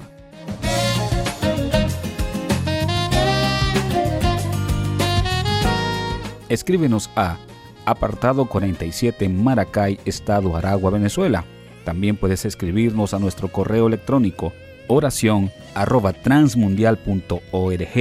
Escríbenos también un mensaje de texto a nuestro celular 0416 739 6277. Estamos en las redes sociales, el Facebook RTM de Venezuela y nuestra cuenta Twitter arroba RTM Venezuela. Y recuerda, la oración sí cambia las cosas.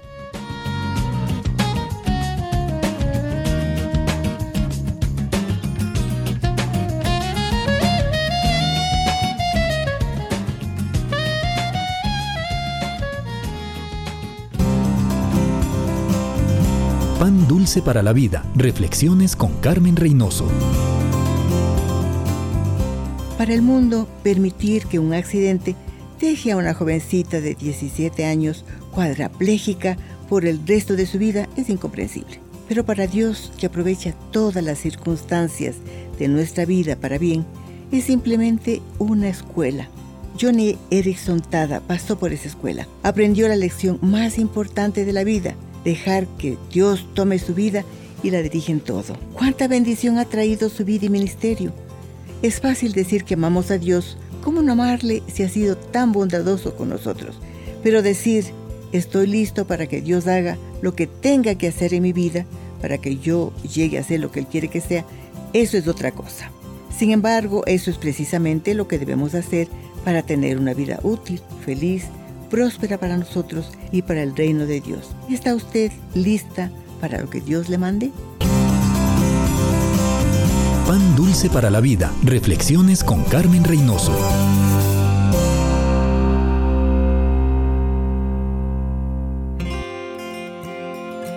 Cuando nos encontramos en momentos difíciles, olvidamos que la vida continúa, pero ante cualquier situación, debemos aferrarnos a la fe y a la esperanza.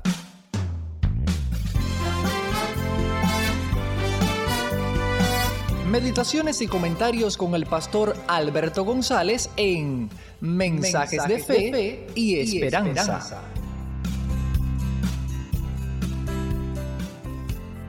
Un saludo cordial desde La Habana, Cuba. En el programa de ayer, hablando de la unidad en el espíritu, decíamos que el primer enemigo de la unidad es el orgullo. Es increíble, pero algunos cristianos están orgullosos de ser orgullosos. ¿No has conocido a gente así? Algunos piensan que de verdad son los mejores cristianos del mundo y te aseguro que es muy difícil entenderse con ellos. En realidad, otro enemigo muy poderoso de la unidad es la intolerancia. Es interesante y tal vez a algunos de mis oyentes no les guste escuchar lo siguiente, pero mientras más orgullosa sea una persona, más difícil le será tolerar los defectos y las acciones ajenas que considere inapropiadas. Hablando de unidad en el espíritu, Pablo recordó a los efesios, soportando con paciencia los unos a los otros en amor un personaje humorístico de la televisión cubana, cuando la conducta de alguien le exasperaba, decía, no lo ruedo, no lo ruedo.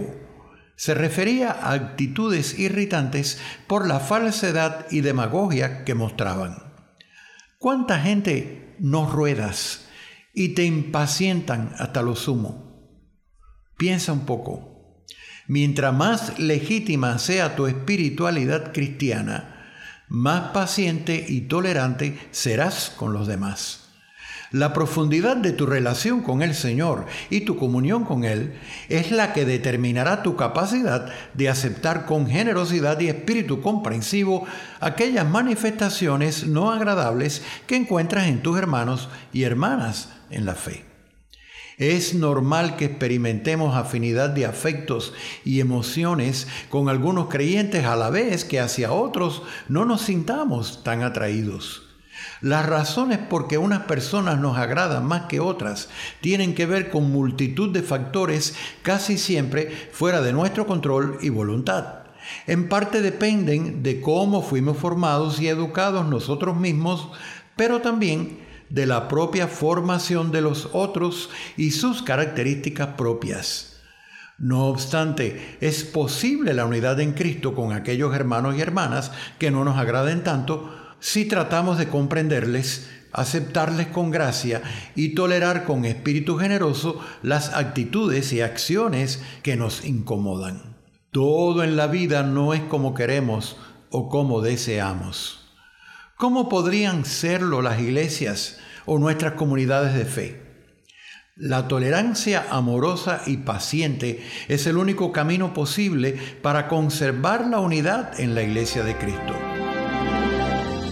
Si levantamos una querella por cada nimiedad o por cada actitud ajena que no se avenga a nuestras expectativas, solo estaremos gritando a voces que nuestra espiritualidad está en crisis y que el Espíritu Santo no domina totalmente nuestro comportamiento. Acabas de escuchar una emisión más de Mensajes de Fe y Esperanza. Puedes escribirnos por correo postal a la siguiente dirección: Pio Box 8700, Cari, NC 27512, Estados Unidos. También puedes enviar un correo electrónico a fe arroba transmundial.org. Gracias por la sintonía y la esperamos en el próximo programa de Mensajes, de, fe y esperanza.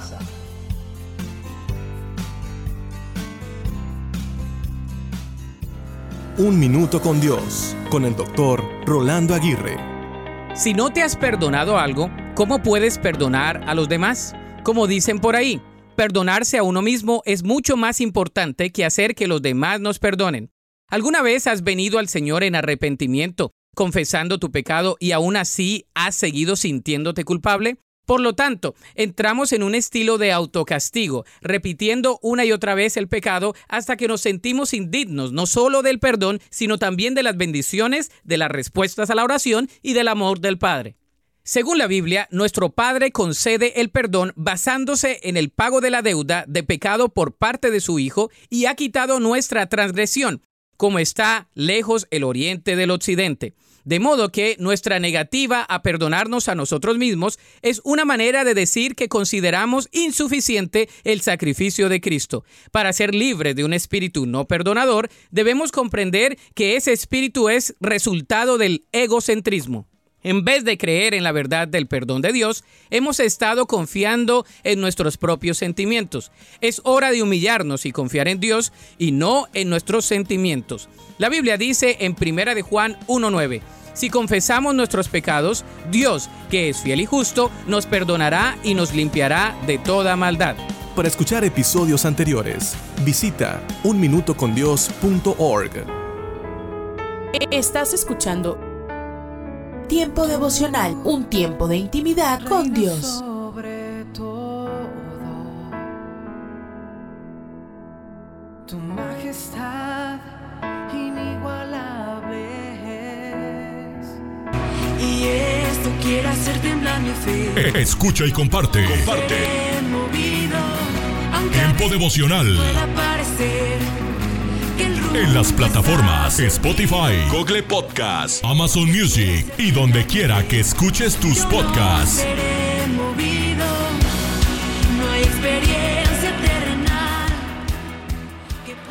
Aún recuerdo aquel momento en el que te Escucha, escucha Tiempo devocional de lunes a viernes a partir de las 6 a.m. Recuerdo ver en tu mirada a través de Rema Radio. que necesitaba. Sábados y domingos 8 a.m. por Rema Digital Radio. Tanta gracia que ni en mil años podré merecer. Recuerdo ver en tu mirada perdón de un padre que me amaba. Casa de Oración Santa Fe te invita a sus reuniones. Miércoles 8 pm, domingos 8 am y 11 am. Estamos ubicados. Plaza Santa Fe, Boulevard República de Honduras 104, Interior 9, Hacienda Santa Fe, Tlajomulco de Zúñiga, Jalisco. Casa de Oración Santa Fe, un lugar para adorar. ¿Qué te ha preocupado últimamente y a qué promesas de Dios puedes aferrarte? ¿Cómo te alientan y dan esperanza los ejemplos de Jackson Taylor y del rey David? El pensamiento de hoy está escrito por Karen Wang. Karen escribe. Me preocupo por todo. Lo peor es a la mañana temprano porque estoy sola con mis pensamientos. Por eso pegué esta cita de Jackson Taylor en el espejo de mi baño, donde puedo verla cuando me siento vulnerable. Hay un Dios vivo, Él ha hablado en la Biblia, siempre dice la verdad y hará todo lo que ha prometido. Las palabras de Taylor provienen de años de caminar con Dios y nos recuerdan quién es Él y todo lo que puede hacer durante nuestros períodos de enfermedad, pobreza, soledad y angustia. No solo sabía que Dios es digno de confianza, había experimentado su viabilidad. Y como había confiado las promesas de Dios y lo había obedecido, miles de chinos aceptaron a Jesús como Salvador. Experimentar cómo es Dios y sus métodos ayudó a David a saber que Él es digno de confianza. Escribió el Salmo 145, un cántico de alabanza al Dios que le había demostrado ser bueno y compasivo y fiel a todas sus promesas. Cuando confiamos en Dios y lo seguimos, entendemos mejor que Él es lo que dice ser y que es fiel a su palabra. Y como David, respondemos alabándolo y contándole a otros sobre Él. Cuando enfrentamos tiempos preocupantes, Dios puede ayudarnos a no trastrabillar en nuestro caminar con Él, porque Él es confiable. Oremos, Dios, ayúdame a recordar cada día que eres confiable. En el nombre de Jesús. Amén. El pensamiento de hoy fue traído a ustedes de parte de Ministerios Nuestro Pan Diario. Párate a un lado. Observa el paisaje a tu alrededor. Alza la vista a conceptos eternos. Recuerda que lo esencial es lo invisible a los ojos. Haz una pausa en tu vida con Pablo Martini. El pastor William Sangster entró en la habitación de un hospital para visitar a una niña que estaba perdiendo la vista. La pequeña parecía llena de temor. Con sus ojos casi oscurecidos, volvió su rostro hacia el predicador y le dijo, Oh, doctor Sangster, Dios me está quitando la vista. El siervo de Dios se inclinó sobre la temblorosa niña y le dijo tiernamente, No dejes que te la quite, dásela. La niña quedó profundamente impresionada por esta palabra y fue más tarde una compositora de himnos que, a pesar de su ceguera, ha hecho cantar a miles de personas. Mira, si sientes que hoy Dios te está quitando algo, no luches con Él, solo dáselo y verás al final la provisión del cielo. Cierto día nos encontrábamos con mi familia en casa de mi hermano Walter para conocer la nueva vivienda que había adquirido. Entre las cosas viejas que aún estaban por la sala había un palo de escoba. Lo tomé e hice con él lo que años atrás un pastor había hecho conmigo. Le pedí a Walter que lo tomara firmemente. Luego Abriendo cada uno de sus dedos, traté de quitárselo, lo que le produjo dolor. Entonces le dije, vuelve a tomarlo, pero ahora no con toda tu mano, sino solamente con la punta de tus dedos. De un rápido tirón, le quité aquel palo de su mano y le dije, mira, cuando Dios te dé algo, tómalo así, con la punta de tus dedos, cosa que si algún día Él decide pedírtelo, pueda tomarlo fácilmente y no tenga que luchar contigo para que se lo des. El gran padre de la fe, Abraham, recibió de Dios un gran regalo, su hijo prometido, aún en la vejez, pero un día se lo pidió. Abraham, sin discusiones, tomó al niño, la leña, el fuego y subió al monte. Cuando se disponía a entregárselo, Dios proveyó un cordero y premió su fe con la promesa de una descendencia multitudinaria. De ahora en adelante, querido amigo, si sientes que hoy Dios te está quitando algo, no luches con él, solo dáselo y verás al final la provisión de Dios. Usted puede conseguir estas mismas reflexiones como texto de lectura para cada día del año adquiriendo el libro devocional Una pausa en tu vida. Si desea saber más de nuestro ministerio, visite nuestro sitio en internet unapausaentuvida.org. Gracias por escucharnos. Buenos días a toda la audiencia. Dios les bendiga y vamos a orar a nuestro Dios para que Él nos guíe en este momento que vamos a abrir su palabra. Padre nuestro, nos acercamos a tu presencia con reverencia porque vemos tu grandeza, tu poder a través de lo que nos relata tu palabra y por eso es que venimos así a tu presencia en el nombre del Señor Jesús, dándote gracias por tu amor para con nosotros, porque nos has bendecido así para que pudiéramos conocerte y recibir la salvación que tú ofreces a todos. Gracias, gracias por esto. Guíanos en este momento. En el nombre del Señor Jesús te lo rogamos y te damos gracias por todo. Amén. Quiero que abramos nuestras Biblias en Génesis capítulo 7 y miramos en los versículos 15 porque allí tenemos el relato del diluvio. Y entonces leemos desde el versículo 15 donde dice, vinieron pues con Noé al arca de dos en dos de toda carne en que había espíritu de vida. Y los que vinieron, macho y hembra, de toda carne vinieron como lo había mandado Dios. Y Jehová le cerró la puerta. Y fue el diluvio cuarenta días sobre la tierra, y las aguas crecieron y alzaron el arca y se elevó sobre la tierra. Y subieron las aguas y crecieron en gran manera sobre la tierra, y flotaba el arca sobre la superficie de las aguas. Y las aguas subieron mucho sobre la tierra, y todos los montes altos que había debajo de todos los cielos fueron cubiertos. Quince codos más altos subieron las aguas después que fueron cubiertos los montes y murió toda carne que se mueve sobre la tierra, así de aves como de ganado y de bestias, y de todo reptil que se arrastra sobre la tierra, y todo hombre. Cuando nosotros leemos este relato, lo que Dios nos, nos cuenta del diluvio, para que nosotros sepamos de su amor y de su gracia, y vemos a este hombre que buscó Dios de entre todos los que había sobre la tierra y que miró él y dice que no había ningún entendido que buscara a Dios.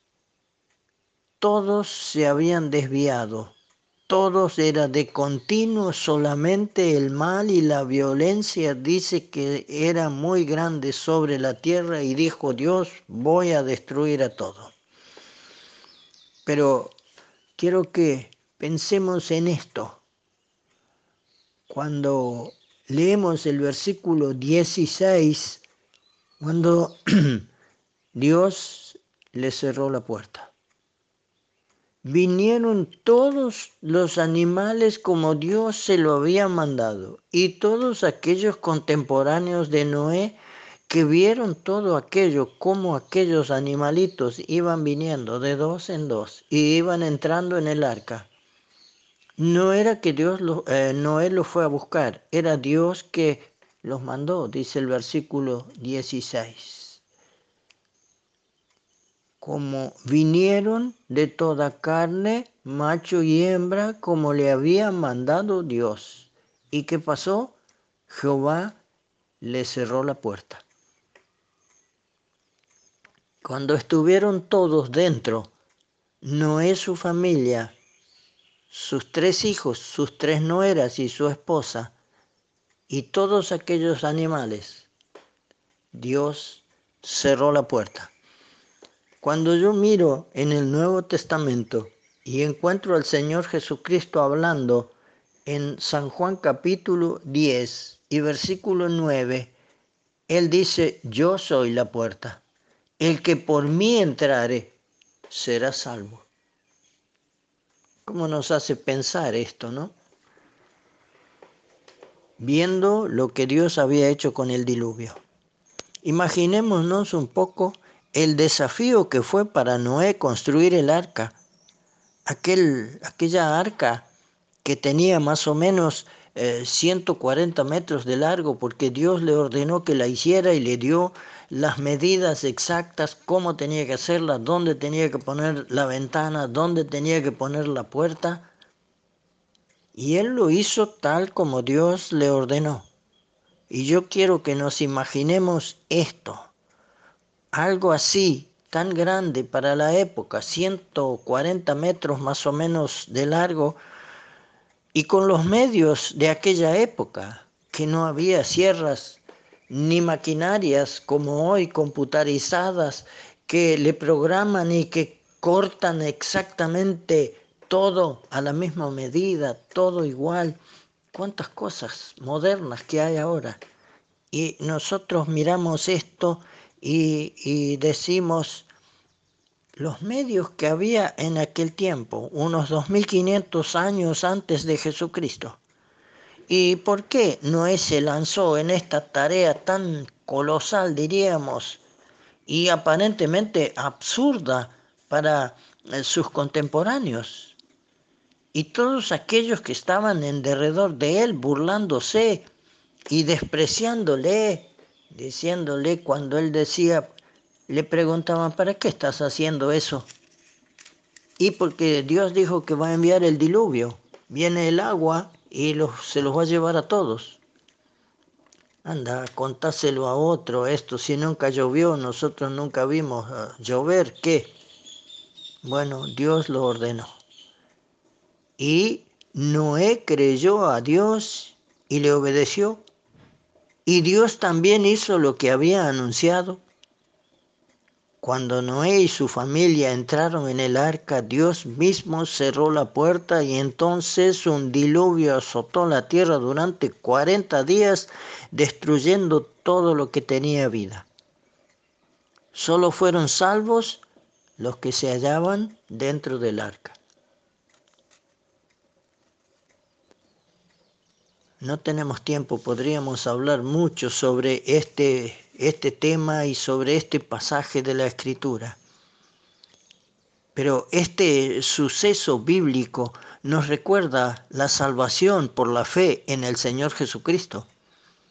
Hoy la salvación del alma es ofrecida a todos, como en aquel tiempo Noé seguía anunciando, miren que viene el diluvio, y lo hizo por muchos y muchos y muchos años. Miren que viene el diluvio y cuántas burlas se habrá recibido, cuántas palabras y palabrotas que habrá escuchado Noé de todos aquellos contemporáneos suyos ah, riéndose en derredor de él. Pero miramos esto y decimos, hoy la salvación del alma es ofrecida a todos y cuántos hay que se burlan y la desprecian. Hay otros que no se burlan, pero la tienen en poco.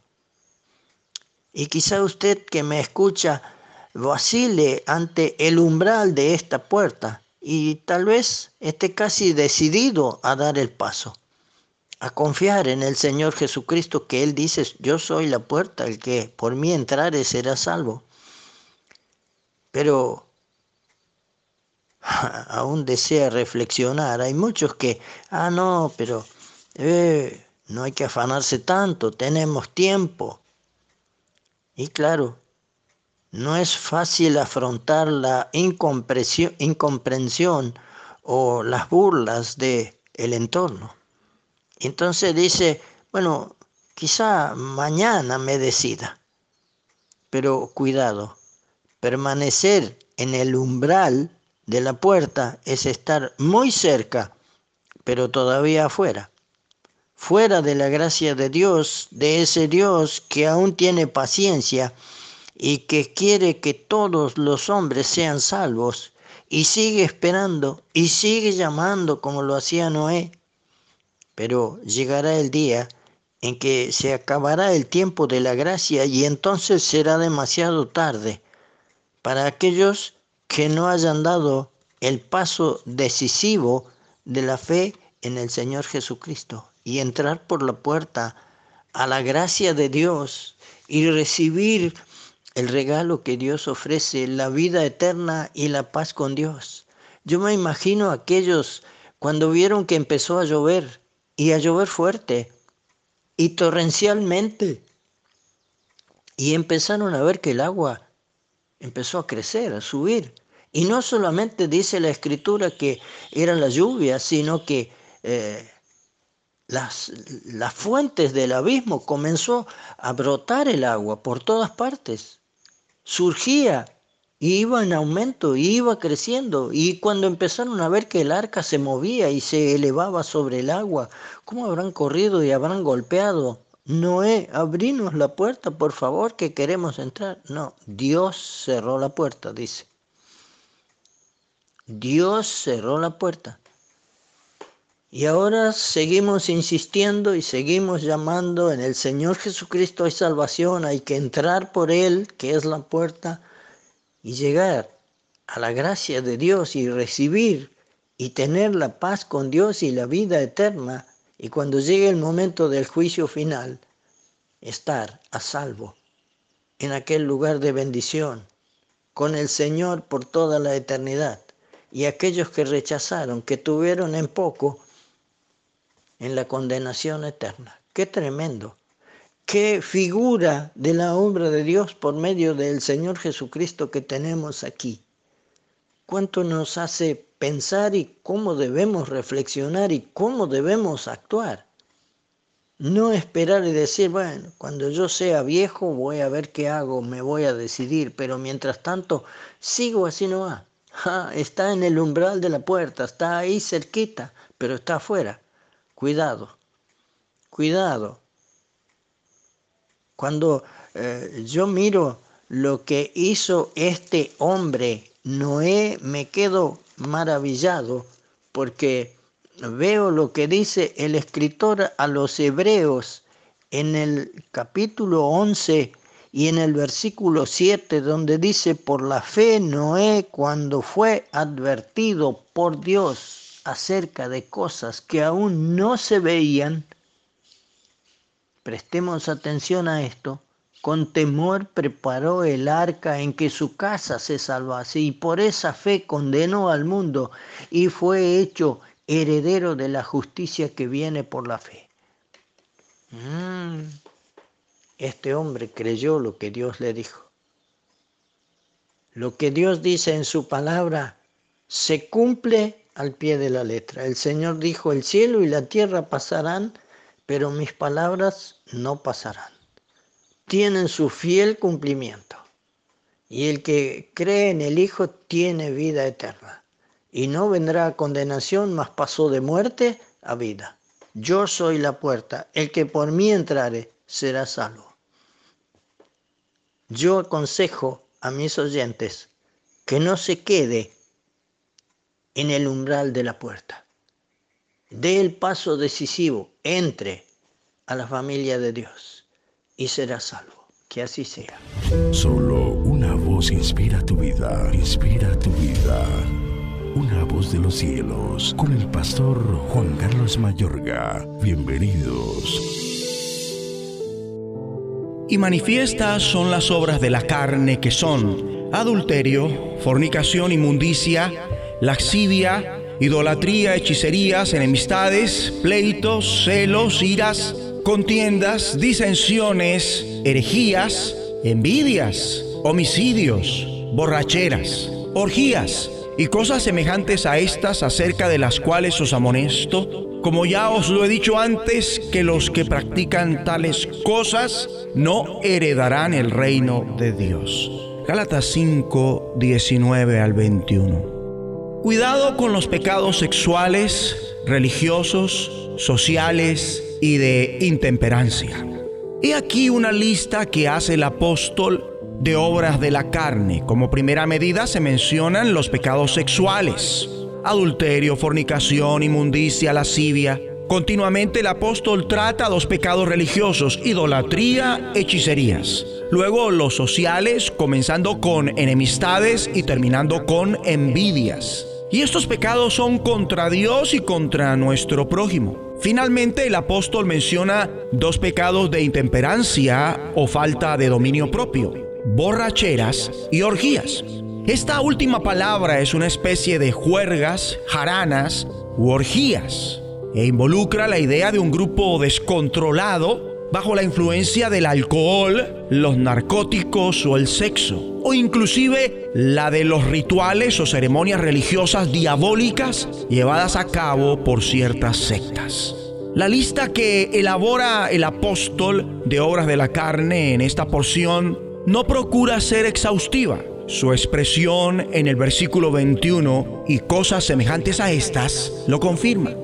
De la misma forma, las escrituras en otros lugares como Mateo 15, 19, en Romanos 1, 24 al 32 y en la primera carta a los Corintios capítulo 6, versículo 9 al 10, allí se enseñan otras listas de pecados de la carne distintas a esta. Sin embargo, pese a que ninguna es igual a las demás, la que aparece en Gálatas es tal vez la más completa y sistemática de todas. En el versículo 19, el apóstol empieza diciendo, y manifiestas son las obras de la carne. Manifiestas quiere decir abiertas a la observación pública u obvias. La idea es que esto consiste en algo tan evidente que uno no necesita que la ley lo señale.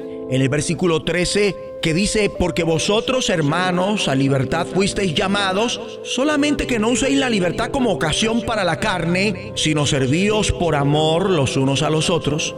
Aquí por el Espíritu el apóstol había manifestado su inquietud de que la libertad que disfrutaban los creyentes en Cristo pudiera volverse en una excusa para la carne. Los creyentes deben vivir por la ley del amor, producto ella misma de la obra del Espíritu en sus vidas para esos creyentes que viven en el Espíritu, son guiados por Él y andan en Él, esas prácticas impías deberían ser plenamente identificables. Esto es en verdad lo que el apóstol está expresando aquí. Oremos juntos en unidad. Dios Padre, guárdanos de convertir la libertad que nos has dado en una excusa para la carnalidad Ayúdanos por tu Santo Espíritu a vivir por la ley del amor. Que vivamos en el Espíritu, guiados por Él y andando en Él de manera tal que sea obvio para nosotros lo que te desagrada. En el nombre de Jesucristo. La voz de los cielos, escúchanos, será de bendición para tu vida. De bendición para tu vida. aliento de Dios para mi familia. Si conoces a Dios y te relacionas con Él, tu vida tendrá sentido a pesar del tiempo difícil. ¿Qué tal? Gracias a Dios que a pesar de dificultades, enfermedades y algún tipo de sufrimiento, por su gracia nos da la vida. Te invito para escuchar Éxodo capítulo 5, versículo 2. Ah, sí, replicó el faraón. ¿Y quién es ese Señor? ¿Por qué tendría que escucharlo y dejar ir a Israel? Yo no conozco a ese tal Señor y no dejaré que Israel se vaya. Fue la respuesta de el rey de Egipto cuando Moisés y Aarón se presentaron para decirle, el Señor eterno nos ha llamado para pedirte que dejes ir a su pueblo porque va a adorar en el desierto. Los faraones asumían que eran dioses, exigían que los adoraran. Los egipcios no dudaban en obedecerlos por miedo al castigo que en la mayoría de los casos los dirigía a la muerte. Con todas sus riquezas y el poder en la tierra, el faraón no dejaba de ser un hombre con la necesidad de conocer al verdadero y único Dios eterno, Jehová de los ejércitos. ¿Qué respuesta dio a Moisés y a Aarón? No conozco a Jehová y no dejaré ir a Israel. No fue una vez, fueron muchas ocasiones cuando el faraón se resistió a escuchar la voluntad de Dios. Qué difícil es abrir el corazón y ser receptivos para escuchar un mensaje que Dios tiene para nosotros. No debería ser complicado, porque necesitamos su ayuda, su presencia y su bendición. Entonces, ¿por qué nos comportamos con soberbia y rechazamos su voluntad? Por la autosuficiencia. Algunos consideran que no necesitan a Dios porque está demasiado ocupado en los asuntos del mundo, o piensan que Dios no tiene el poder para cambiar las circunstancias que en estos momentos les están impidiendo tener una vida agradable. Cuando te hablan de Dios, tu respuesta es indiferente, declarando que no tienes tiempo. No todos rechazan de manera contundente al Dios eterno. Algunos simpatizan con Él cuando se encuentran enfermos, frustrados, abandonados o sin dinero. Por su misericordia, el Dios eterno responde las oraciones de sus familiares o sus amigos y los levanta. Pero cuando se sienten fuertes, desconocen a Dios, no creen necesitarlo, porque ellos pueden resolver sus problemas sin la intervención de el Señor. ¡Qué necios somos! ¿Cuándo nos daremos cuenta que nuestra alma tiene necesidad de Dios como el oxígeno a nuestros pulmones? Para eso vino Jesucristo, para enseñarnos que sin Dios estamos perdidos, porque el pecado es tan grave que no solo afecta nuestro diario vivir, sino trastorna nuestro futuro y ciega nuestro corazón para apartarnos de la verdadera paz que Dios ofrece. No dejes que tu vida se mueva al azar, a la suerte o que otros decidan por ti. Si conoces a Dios y te relacionas con Él, tu vida tendrá sentido a pesar del tiempo más difícil que estés viviendo. ¿Cómo puedes conocer a Dios? Estudia la Biblia con alguna persona que te aconseje y ore por ti.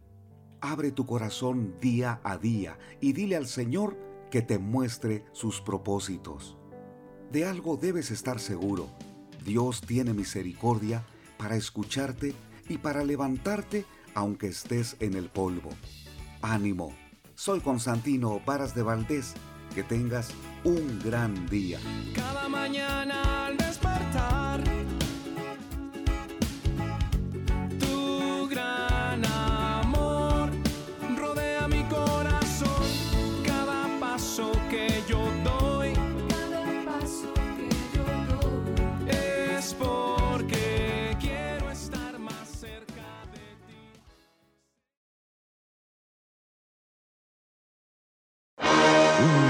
mensaje a la conciencia. Un momento de reflexión en la vida diaria. Escúchelo hoy en la voz de Carlos Rey. En este mensaje tratamos el siguiente caso de una mujer que descargó su conciencia de manera anónima a nuestro sitio conciencia.net, autorizándonos a que la citáramos. Tengo 19 años. Hace varios años conocí a un hombre en Facebook En ese tiempo hablaba no solo con él, sino con muchos hombres. Salía con ellos, los ilusionaba, les mentía y los usaba. Tomé la decisión de dejar a mi familia, mintiéndoles que iba a estudiar y trabajar para poder juntarme con él. Ahora que vivo con él, se enteró por mi mamá de todo lo que hice en mi pasado porque ella quería estar segura de que él me aceptaba con todo y errores. Aún ahora continúo buscando a mis ex y hablándoles. Ayúdenme a poder ser diferente y ser feliz. Este es el consejo que le dio mi esposa. Estimada amiga, la felicitamos por reconocer que no ha sido sincera y que ha usado a hombres para lograr sus propios fines. Tiene razón en que para ser feliz tendrá que ser diferente en su manera de vivir.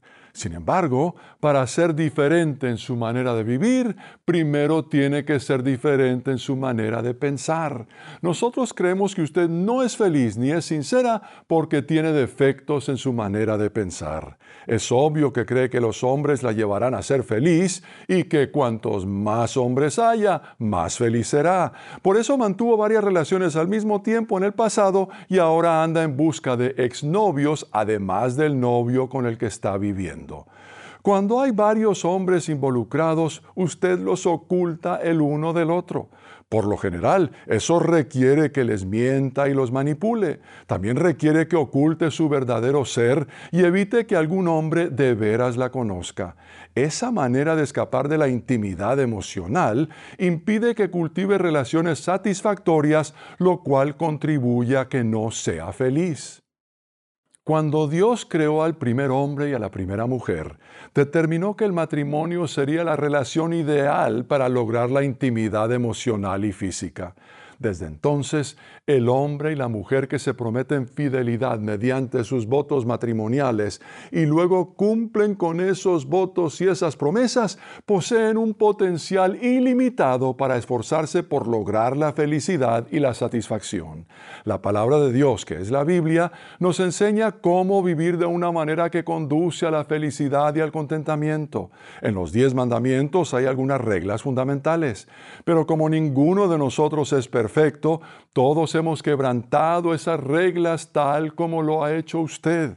Gracias a Dios, Él nos ama tanto que está dispuesto a perdonarnos. Le recomendamos que lea el caso 569 en conciencia.net para descubrir cómo puede ser perdonada y cómo comenzar de nuevo en cuanto a sus creencias y decisiones.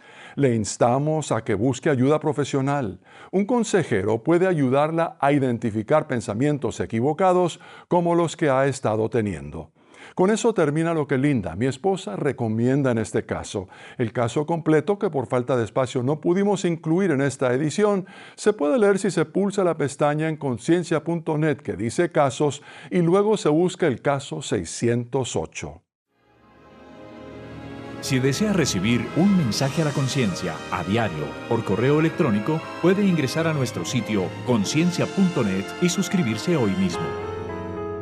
Estás escuchando Tiempo devocional, un tiempo de intimidad con Dios. Sobre todo, tu majestad inigualable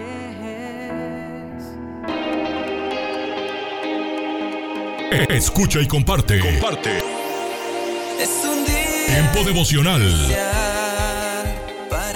En las plataformas Spotify, Google Podcast, Amazon Music y donde quiera que escuches tus Para podcasts. su nombre exaltar. Mi corazón siente emoción.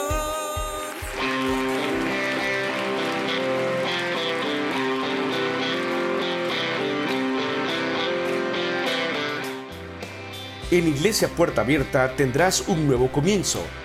Ven con toda tu familia, todos los domingos a partir de las 5 de la tarde. Iglesia Puerta Abierta, nuevos comienzos. Privada Loma Vallarta número 39, Colonia Loma del Paraíso, tercera sección en Guadalajara. Para más información búscanos en Instagram o en Facebook como Puerta Abierta NC. En Puerta Abierta NC somos una iglesia que crece.